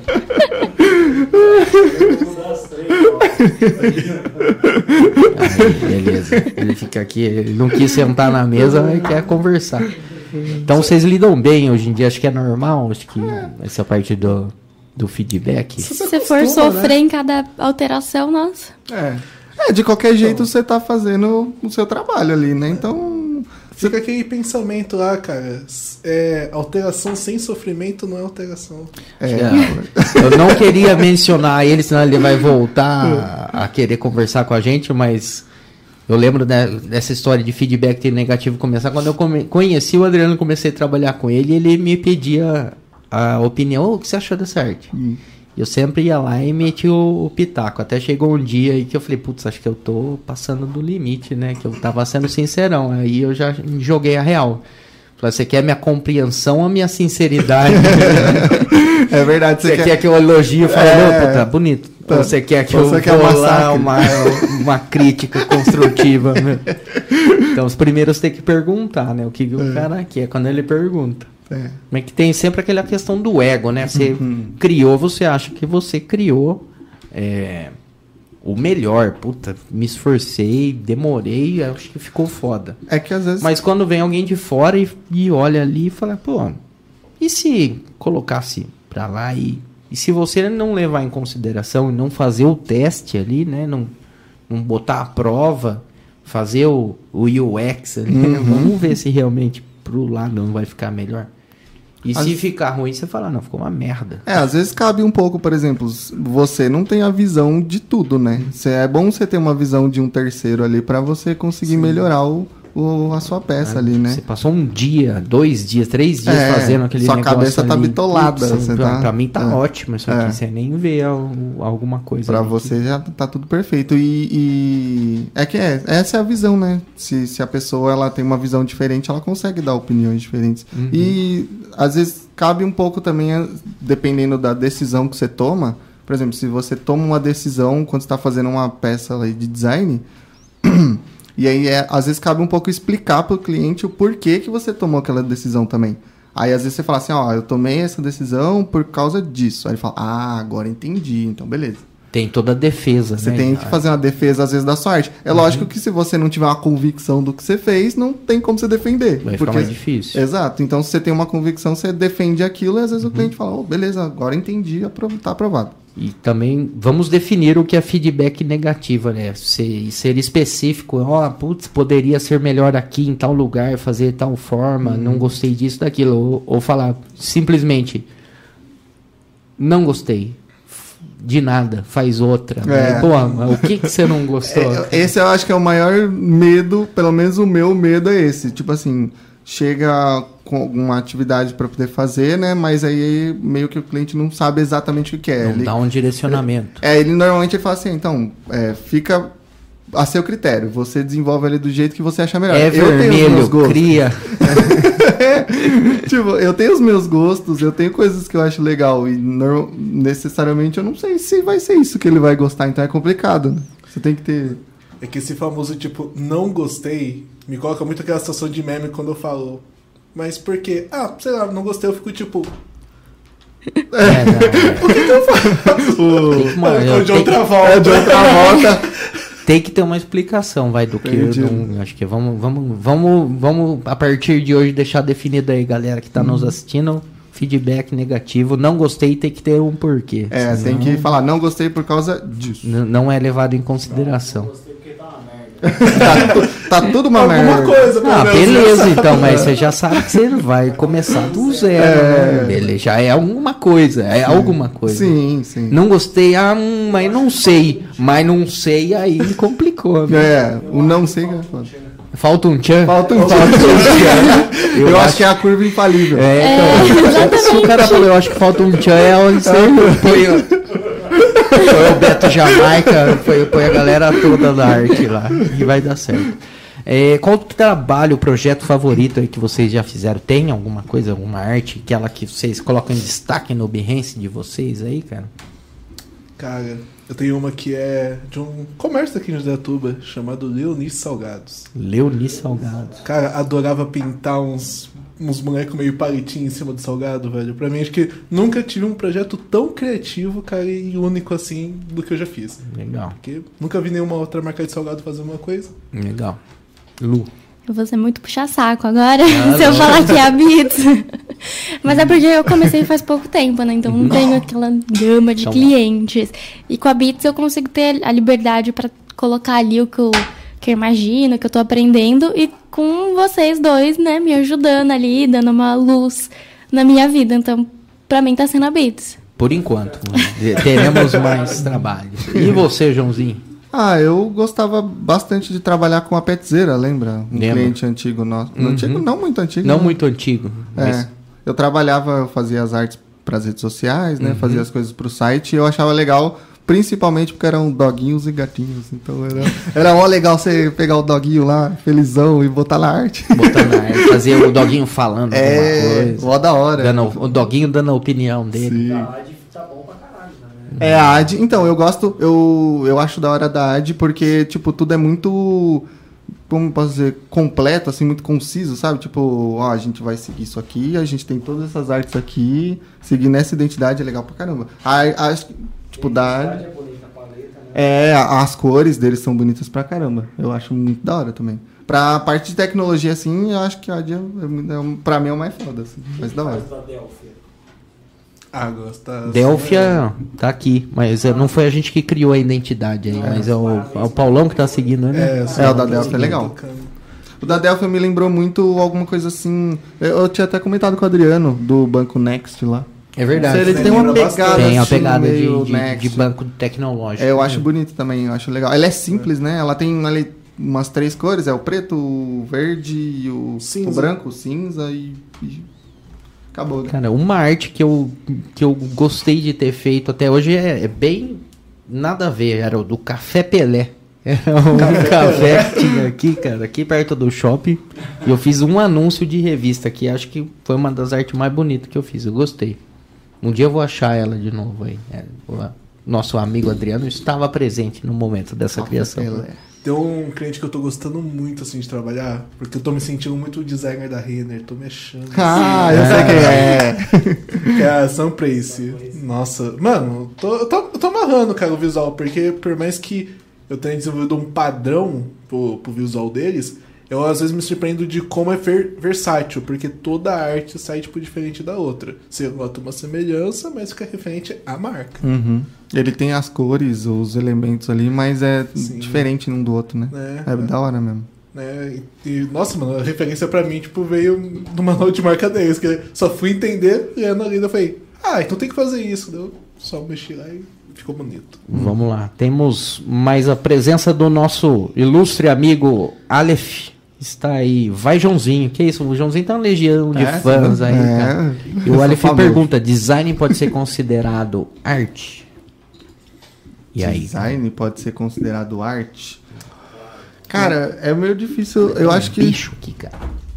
Perseguindo. Tomar banho, mano. Vai. Eu, eu acho que. É meio filosófico isso, né? Eu acho, sei lá. Mas eu acho que meio que arte, ele não tem um, um propósito, digamos assim, sabe? Hum, Discordo, hein, Joãozinho? Então, vamos lá, Aleph. Pr- não. Primeiro vamos pedir pro Aleph, o que é arte pra você, enquanto a gente vai explanando? Escreve pra gente aí no chat. Eu acho que a arte é tipo, é meio que uma expressão de alguma coisa, sei lá, alguma coisa que você acha bela, Então, o propósito sentimento. dela é se É, expressar. sim. João. Então, é por isso que é complicado, tipo, você diferenciar, mas é, eu acho que, por exemplo, é, a gente, quando a gente está criando design, a gente usa ferramentas para poder criar o design. Uma delas é a arte. Então, Uhum. tipo assim, não é a mesma coisa se você for pegar exatamente o, a palavra ou o significado da palavra. Uhum. Então, eu acho que a arte, ele é mais assim... Sobre função, né? É, o design ele tem uma função. Funcional, né? Ele tem, tipo assim, ele tem um, um- ele tem um propósito que muitas vezes, acho que na maioria das vezes é mercadológico, né? É você, ó, eu tenho uma mensagem que eu quero comunicar. Eu eu quero comunicar essa mensagem através de imagens. Tá, beleza, imagens. Eu posso fazer uma arte que seria um personagem fazendo alguma coisa que comunica essa mensagem. Então, tipo assim, a arte ela é uma ferramenta para você construir um bom design. É, então o design ele parte de um princípio que ele tem uma função. Ele Uhum. tem que cumprir um objetivo. Enquanto a arte ela pode ser só uma expressão. Pode é, não ter uma função, ou É, seja, ou só uma função de expressar um sentimento. Exato, por exemplo. Mas eu acho que um, uma, um design pode se transformar em arte. Sim. Quando falar, que nem falar em design de Sim. produto, pega, pega aí um. Aquelas cadeiras famosas. Vanderhol, é, então. É, um, é uma arte, Uhum. né? É considerada como uma obra de arte a cadeira, ou um- alguma outra coisa nesse sentido. Ou você pode ver é, uma propaganda, um comercial que é considerado basicamente uma obra de arte ali. Então ela, ela teve a função, ela Sim. cumpriu a função, mas posteriormente, talvez ela não foi concebida para ser artística. Sim. A gente pode mas, pegar. mas ela se tornou artística. A gente pode pegar exemplo de filmes, por exemplo, né? Uhum. Ou jogos, por exemplo. Você tem ali o, a parte do design, que você teve o que produzir design, o jogo que ser pro mercado, né? E aí ele ficou tão bom, tão bonito, tão. foi nossa, uma aclamado como um artístico aquilo ali. Ele pode se, se mutar, né? Se transformar para para uma arte. Então, respondendo, a arte pode ser design, design não, não necessariamente, ou não pode ser, mas pode ser, né? Depende do ponto de vista do uso, é isso? Uhum. Mais ou menos isso? Mais É, alguma coisa? Eu- que vocês acham sobre isso? Eu ia comentar pra mim, Comente.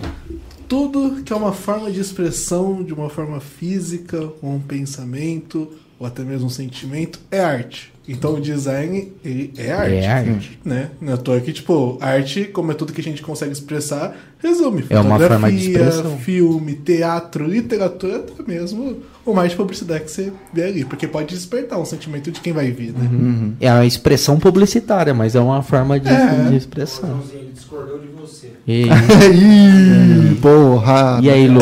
Complete. Eu penso como o Paulo também. Qualquer forma de expressão é uma arte. De alguma forma tem uma arte ali. E a publicidade pode ser uma forma de, de arte também. É, pode ser a expressão da a, marca. A arte pode de ser. persuadir. Eu tenho uma É, pergunta. Você acha que, por exemplo. Que? A publicidade é a mola propulsora do capitalismo. Mola É, propulsora é. do É capitalismo, mesmo. hein? Que é isso, hein? o- Ó, eu tenho uma pergunta então. Ninguém mais fala mola propulsora hoje em dia, cara. É, coisas com, com baixo vocabulário. Ou alto nível de idade. É uma, é uma frase muito tipo do Donald Draper. Do, É aí, ó, tá É, vendo? do Ma- Mad Men, é essa série. Madman. É, nossa, O essa série é muito boa. para vender meias. Eu tenho uma pergunta então, Paulo. Pergunte. É, por exemplo, se você tem uma demanda de terceiros, Hum. por exemplo, sei lá, tipo, eu chego pra você e peço pra você assim, ó, Paulo, me faça um panfleto. Ok. E você faz uma peça absurda, muito bonita. Ela é, você consideraria bonita. muito bonita. você consideraria ela uma arte?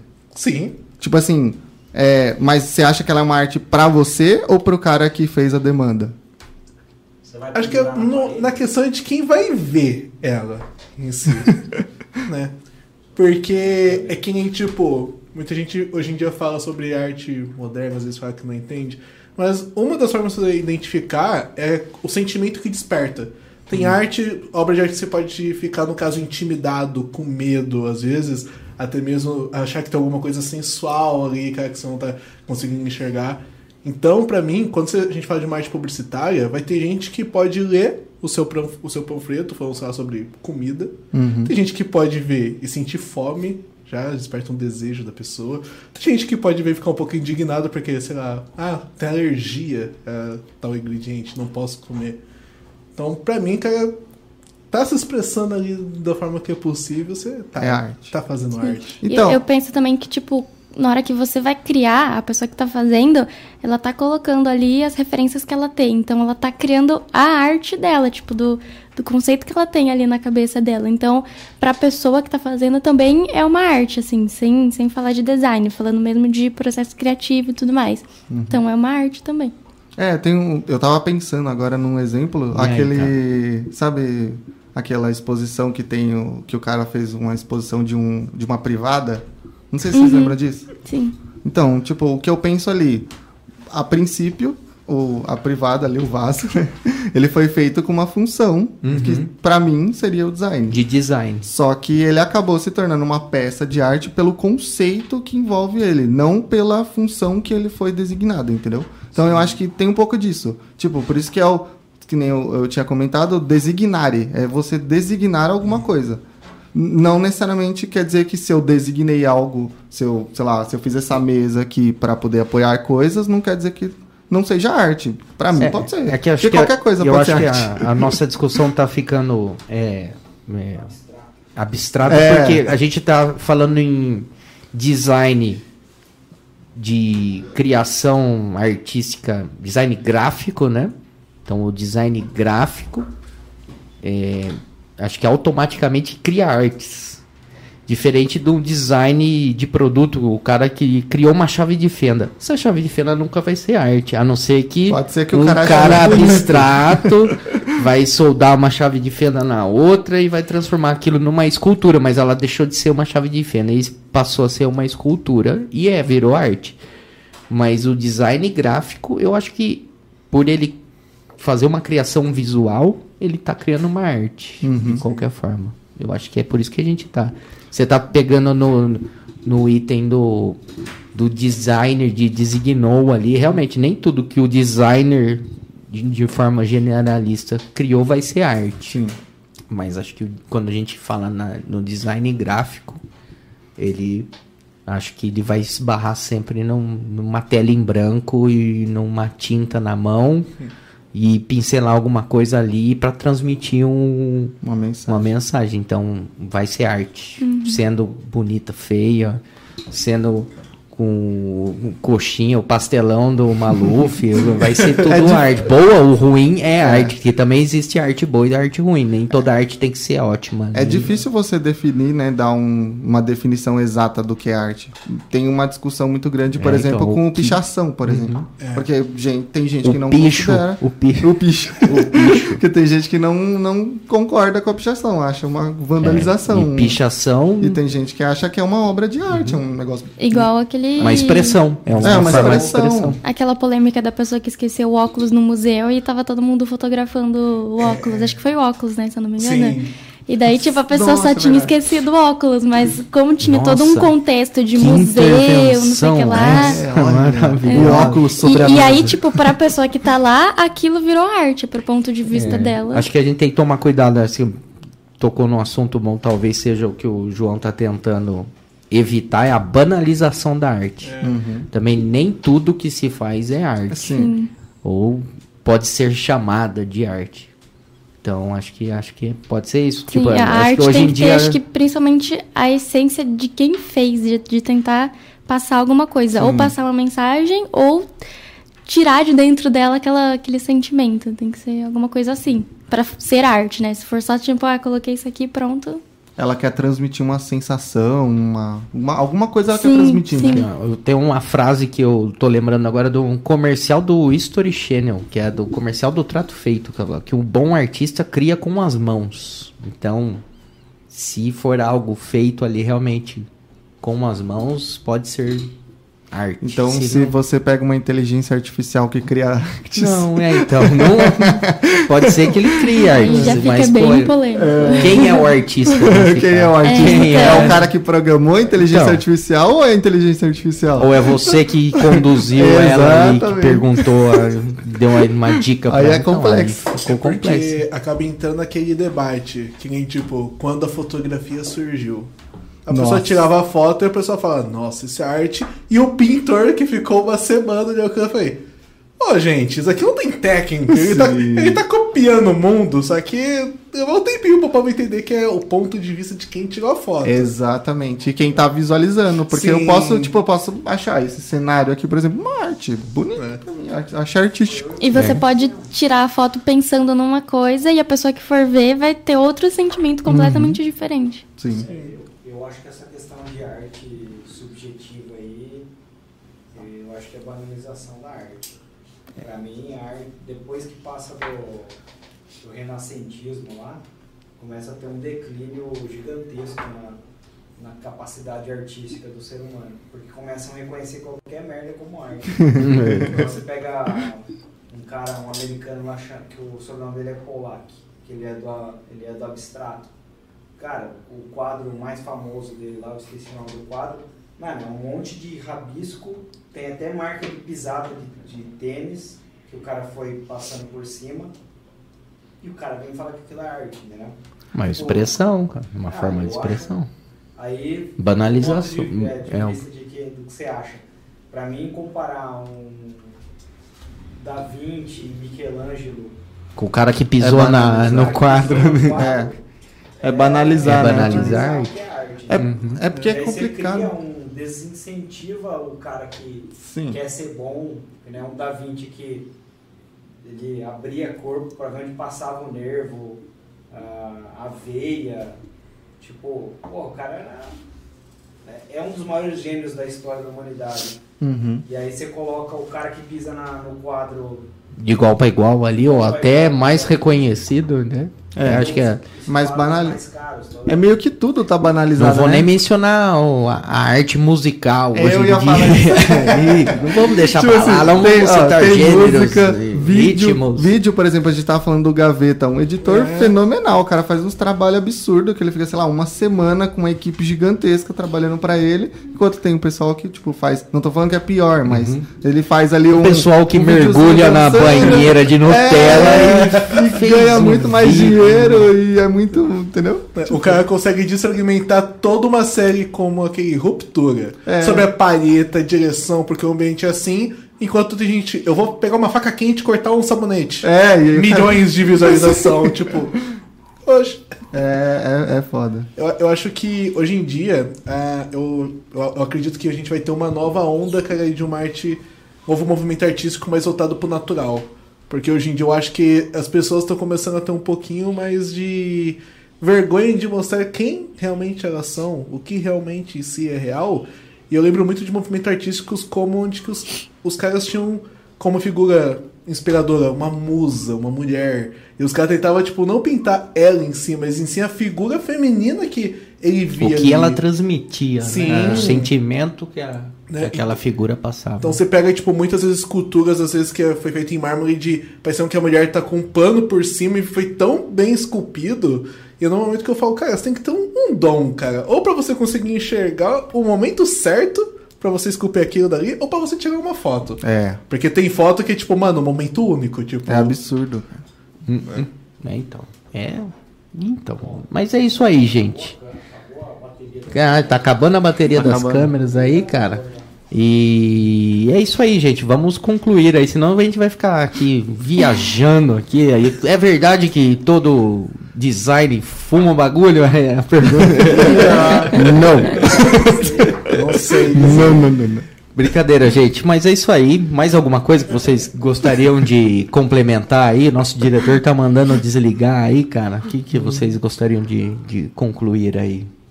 Nada? Parem de falar que é só uma artezinha. É. Faz só uma artezinha ali rapidinho. Só uma artezinha, viu? É arte. Tá vendo? Tá aí, ó. Só um designzinho, então, né? Pode falar design. Vou, vou lançar aqui um movimento, cara. Parem de falar alteraçãozinha. Alteração. Ou é alteração, ou nada mais, ou nada Para de desvalorizar minha alteração. É, Não- Alteração da trabalho. Não coloque em tamanho Principalmente- nas Ah, dependendo solicitações. do- da, da alteração, dá mais trabalho do que fazendo zero. É, nossa, dependendo, ainda mais em vídeo. Vídeo é o E sofrimento. se for um trabalho que você não fez, que você pegou no meio, nossa, Nossa. Aí, Josinha, ela tá sofrendo aí. É, olha, ó. será que foi uma indireta? Aí, toma, toma ao vivo. Aí, Você é bem organizado. Eu Tá consegui editar gravado. os vídeos porque tava tudo Você conseguiu, assim. viu? Aí, Só ó. explicando aí, ó, o Joãozinho está de férias aí, a Luísa assumiu uns jobs aí, ó, que puxa e só gambiarra. É, não, mas eu Não, deixo tudo É organizado. organizadinho. Ainda fiz questão para os últimos jobs, quando eu tava já planejando sair, eu falei assim, vou fazer mais arrumadinho, porque o próximo que pegar não vai me xingar. Ah, então foi por isso. eu tenho uma mensagem pra todos os designers que provavelmente vão, vão estar vendo esse podcast, que é, se você, meu companheiro, perdeu um arquivo uma semana atrás e pediu uma alteração, eu sinto a sua dor. E vai ficar tudo bem. Só não entra em desespero, não. Mas eu sinto sua dor. É que você não tá usando Corel. Então de- nunca vou abrir o código, Deus me livre. Ah, mas o pacote Adobe também trava. Trava, você estava trava, chorando trava, aí. trava, Não, trava, trava, trava. Eu hoje mesmo tava com BO. Aí, tá vendo só? Se Não, é fosse que o Corel... O meme é zoar o. Corel, o meme é zoar o Corel. Às vezes, às vezes o Photoshop ele, ele escolhe travar no momento que você vai salvar, cara. Nossa. Isso aí é de uma sacanagem. pirata trava menos do que o pacote de Adobe original. Não é verdade. Não, não, não, pior que não, pior Isso que aí, não. ó, não, é verdade. não é verdade isso aí. Ô, lá em Não, casa eu exagerou. sofro direto, cara. Exagerou. Com o meu pirata. Exagerou. Da hora do Core X10 é que ele aparecia uma boinha na tela. É, é salva a vida, que nunca Você apertava, funcionava. Ah, recupere o arquivo. Na hora que você apertava, desligava um computador. Se joga no mar, meu. Nossa. É isso aí, galera. Queria agradecer o tempo de vocês. Acho que foi legal o bate-papo. Espero que todos gostaram. Perderam a vergonha? A Luísa estava nervosa. Passou, deu pra conversar. Legal. E vamos marcar mais bate-papos como esse, trazendo mais novidades aí pra galera. Queria agradecer a todos que estão nos assistindo, todo mundo que comentou. Ina, não te ignoramos aqui, ó, até que está, você está ao vivo aí no seu chat aí. E mas é isso aí, galera. Porque o fantasma É, um abraço para todos abraço. aí. É, um abraço para os admiradores do Joãozinho aí que estavam Eu, em eu peso tenho, hoje. eu tenho meu fã-clube, Fã só clube. faltou a minha mãe falando bebê lindo da mãe. Aí, ó. Pois fiquei é, esperando, né? eu fiquei Só, esperando. só a mãe do Paulo que apareceu. É, a mãe do Paulo apareceu. É, cadê no- nossas mães? Cadê, cadê as velhinhas? Cadê nossa família Minha mãe tá na praia aí? com a perna pro ar, não tá nem aí pra A mãe do Joãozinho não achou o canal. Não achou. É, ela não soube Nossa, conectar. devia deixar ela armada Droga. pra- Devia ter deixado Não no celular dela, assim, ó. Na TV já tudo programado. É. Isso aí, galera. Obrigado aí. Esse foi mais um Beats Podcast. Até a próxima terça aí. Um abraço, galera. Diretor, apertem transição aí. Tchau, tchau. Valeu, galera.